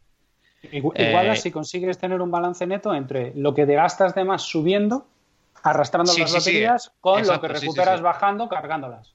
Exacto, sí. en, llano es un Pero desde luego, o sea, como solución para ciudad, en la que el consumo es imbatible y encima te quitas el motor, el motor, el motor diésel, que además eh, yo estaba harto del motor diésel porque al final e, el, uso del taxi, aunque necesita de bajo consumo, es el peor posible para el diésel, constantes arrancadas en frío. Eh, cosa que con, el, híbrido mitigabas. Eh, yo es que estaba harto del diésel por, por fiabilidad. Al, final, el día que haya alternativas reales y que los problemas de los eléctricos con sus baterías de range y de, y de tiempo de recarga se superen, no habrá híbridos en las ciudades, será todo eléctrico. no, es que no tiene ningún sentido. Bueno, pues yo creo que hasta aquí vamos a llegar, ¿eh? Me parece que le hemos, hemos hecho un repaso bastante completito a cómo está ahora mismo todo el, todo el sector. Creo que después de un año hemos visto avances y, y, yo creo que habrá que ponerle fecha ya al año que viene, ¿eh? porque os veo con ganas ya de grabar el siguiente, el siguiente episodio. ¿eh? Bueno, pues eh, nada más. Eh, Ramón, muchas gracias. Disfruta de tus vacaciones y no sé si tienes algún viaje ya en breve, estás pensando ya en, salir ya zumbando, pero yo creo que de momento, de momento estás por Madrid, ¿no? Eh, sí, de momento, de momento, bueno, el mes de agosto sí, el mes de agosto voy a estar, iremos a, a la costa, lógicamente, pero, pero este mes nos quedamos en Madrid. Y muchas gracias por invitarme una vez más. ¿eh? No, no, hombre. Y, gracias a Gerardo y a Paco también. Pues eh, Gerardo, eh, ¿pasas el verano en Valladolid o eres de los que te mueves? Eh, bueno, ya sabes que me muevo bastante por definición y más ahora que tengo tiempo libre, que esto es una cosa que estoy descubriendo. no, sí, nos, bajaremos a la costa la segunda quincena de, de, agosto. Estas cosas que estoy descubriendo, esto de haber sido autónomo tanto tiempo. sí, sí, esto es un cambio de vida total. Bueno, pues nada, muchas gracias por, por venir, un auténtico placer y nada, vete apuntándote también la fecha para, para el año que viene, que habrá que repetir otra vez. Eh, por supuesto. Muy bien. Eh, Paco, oye, este, este episodio lo sacaremos también en Plug and Drive, ¿no? Por supuesto, sí, sí. Ah, vale, vale, vale. Pues nada, oye, Paco, tú, tú ya estás en la costa, si es que tú estás a lo de la playa ya, tú ya lo tienes todo. Sí, la verdad es que aquí estamos... Eh, tenemos cerca de todo, montaña, playa. Sí, sí. No te puedes quejar, estamos, te bien ubicados, sí. ¿Te vas a mover en vacaciones o...? ya las hice, ya las hice. Estuve en Suiza, eh, conocí a Carmela, por cierto, un saludo, Carmela. Ah, sí, sí. Y, por cierto, hay unos cochazos en Suiza, una pasada. eh, y de momento este año ya, bueno, haremos algunas más vacaciones, pero nos quedaremos por aquí. Sí, quedas por aquí. Pues nada, nada, yo aprovecharé también para hacer vacaciones. Mm, por un lado me, me daba, no sé, tenía tentaciones de sacar algún episodio de perspectiva en verano, pero creo que va a ser va a ser complicado porque me marcho a me marcho a Logroño un par de semanitas y cuando estás fuera de tu entorno, ya con el tema de la mudanza, ha sido tremendamente complicado grabar los dos o tres podcasts que he tenido que grabar este mes. Estoy aquí todavía adaptándome al nuevo entorno Pero sí, sí, aprovecharemos para, para hacer un poco de vacaciones en agosto que, falta hace. Bueno, pues eh, nada más. A, a, todos los oyentes, muchas gracias por estar aquí. Que paséis unas buenas vacaciones y nos vemos en septiembre. Venga, un abrazo. Un saludo. Un abrazo. Adiós. Adiós. Because the people who are crazy enough to think they can change the world are the ones who do.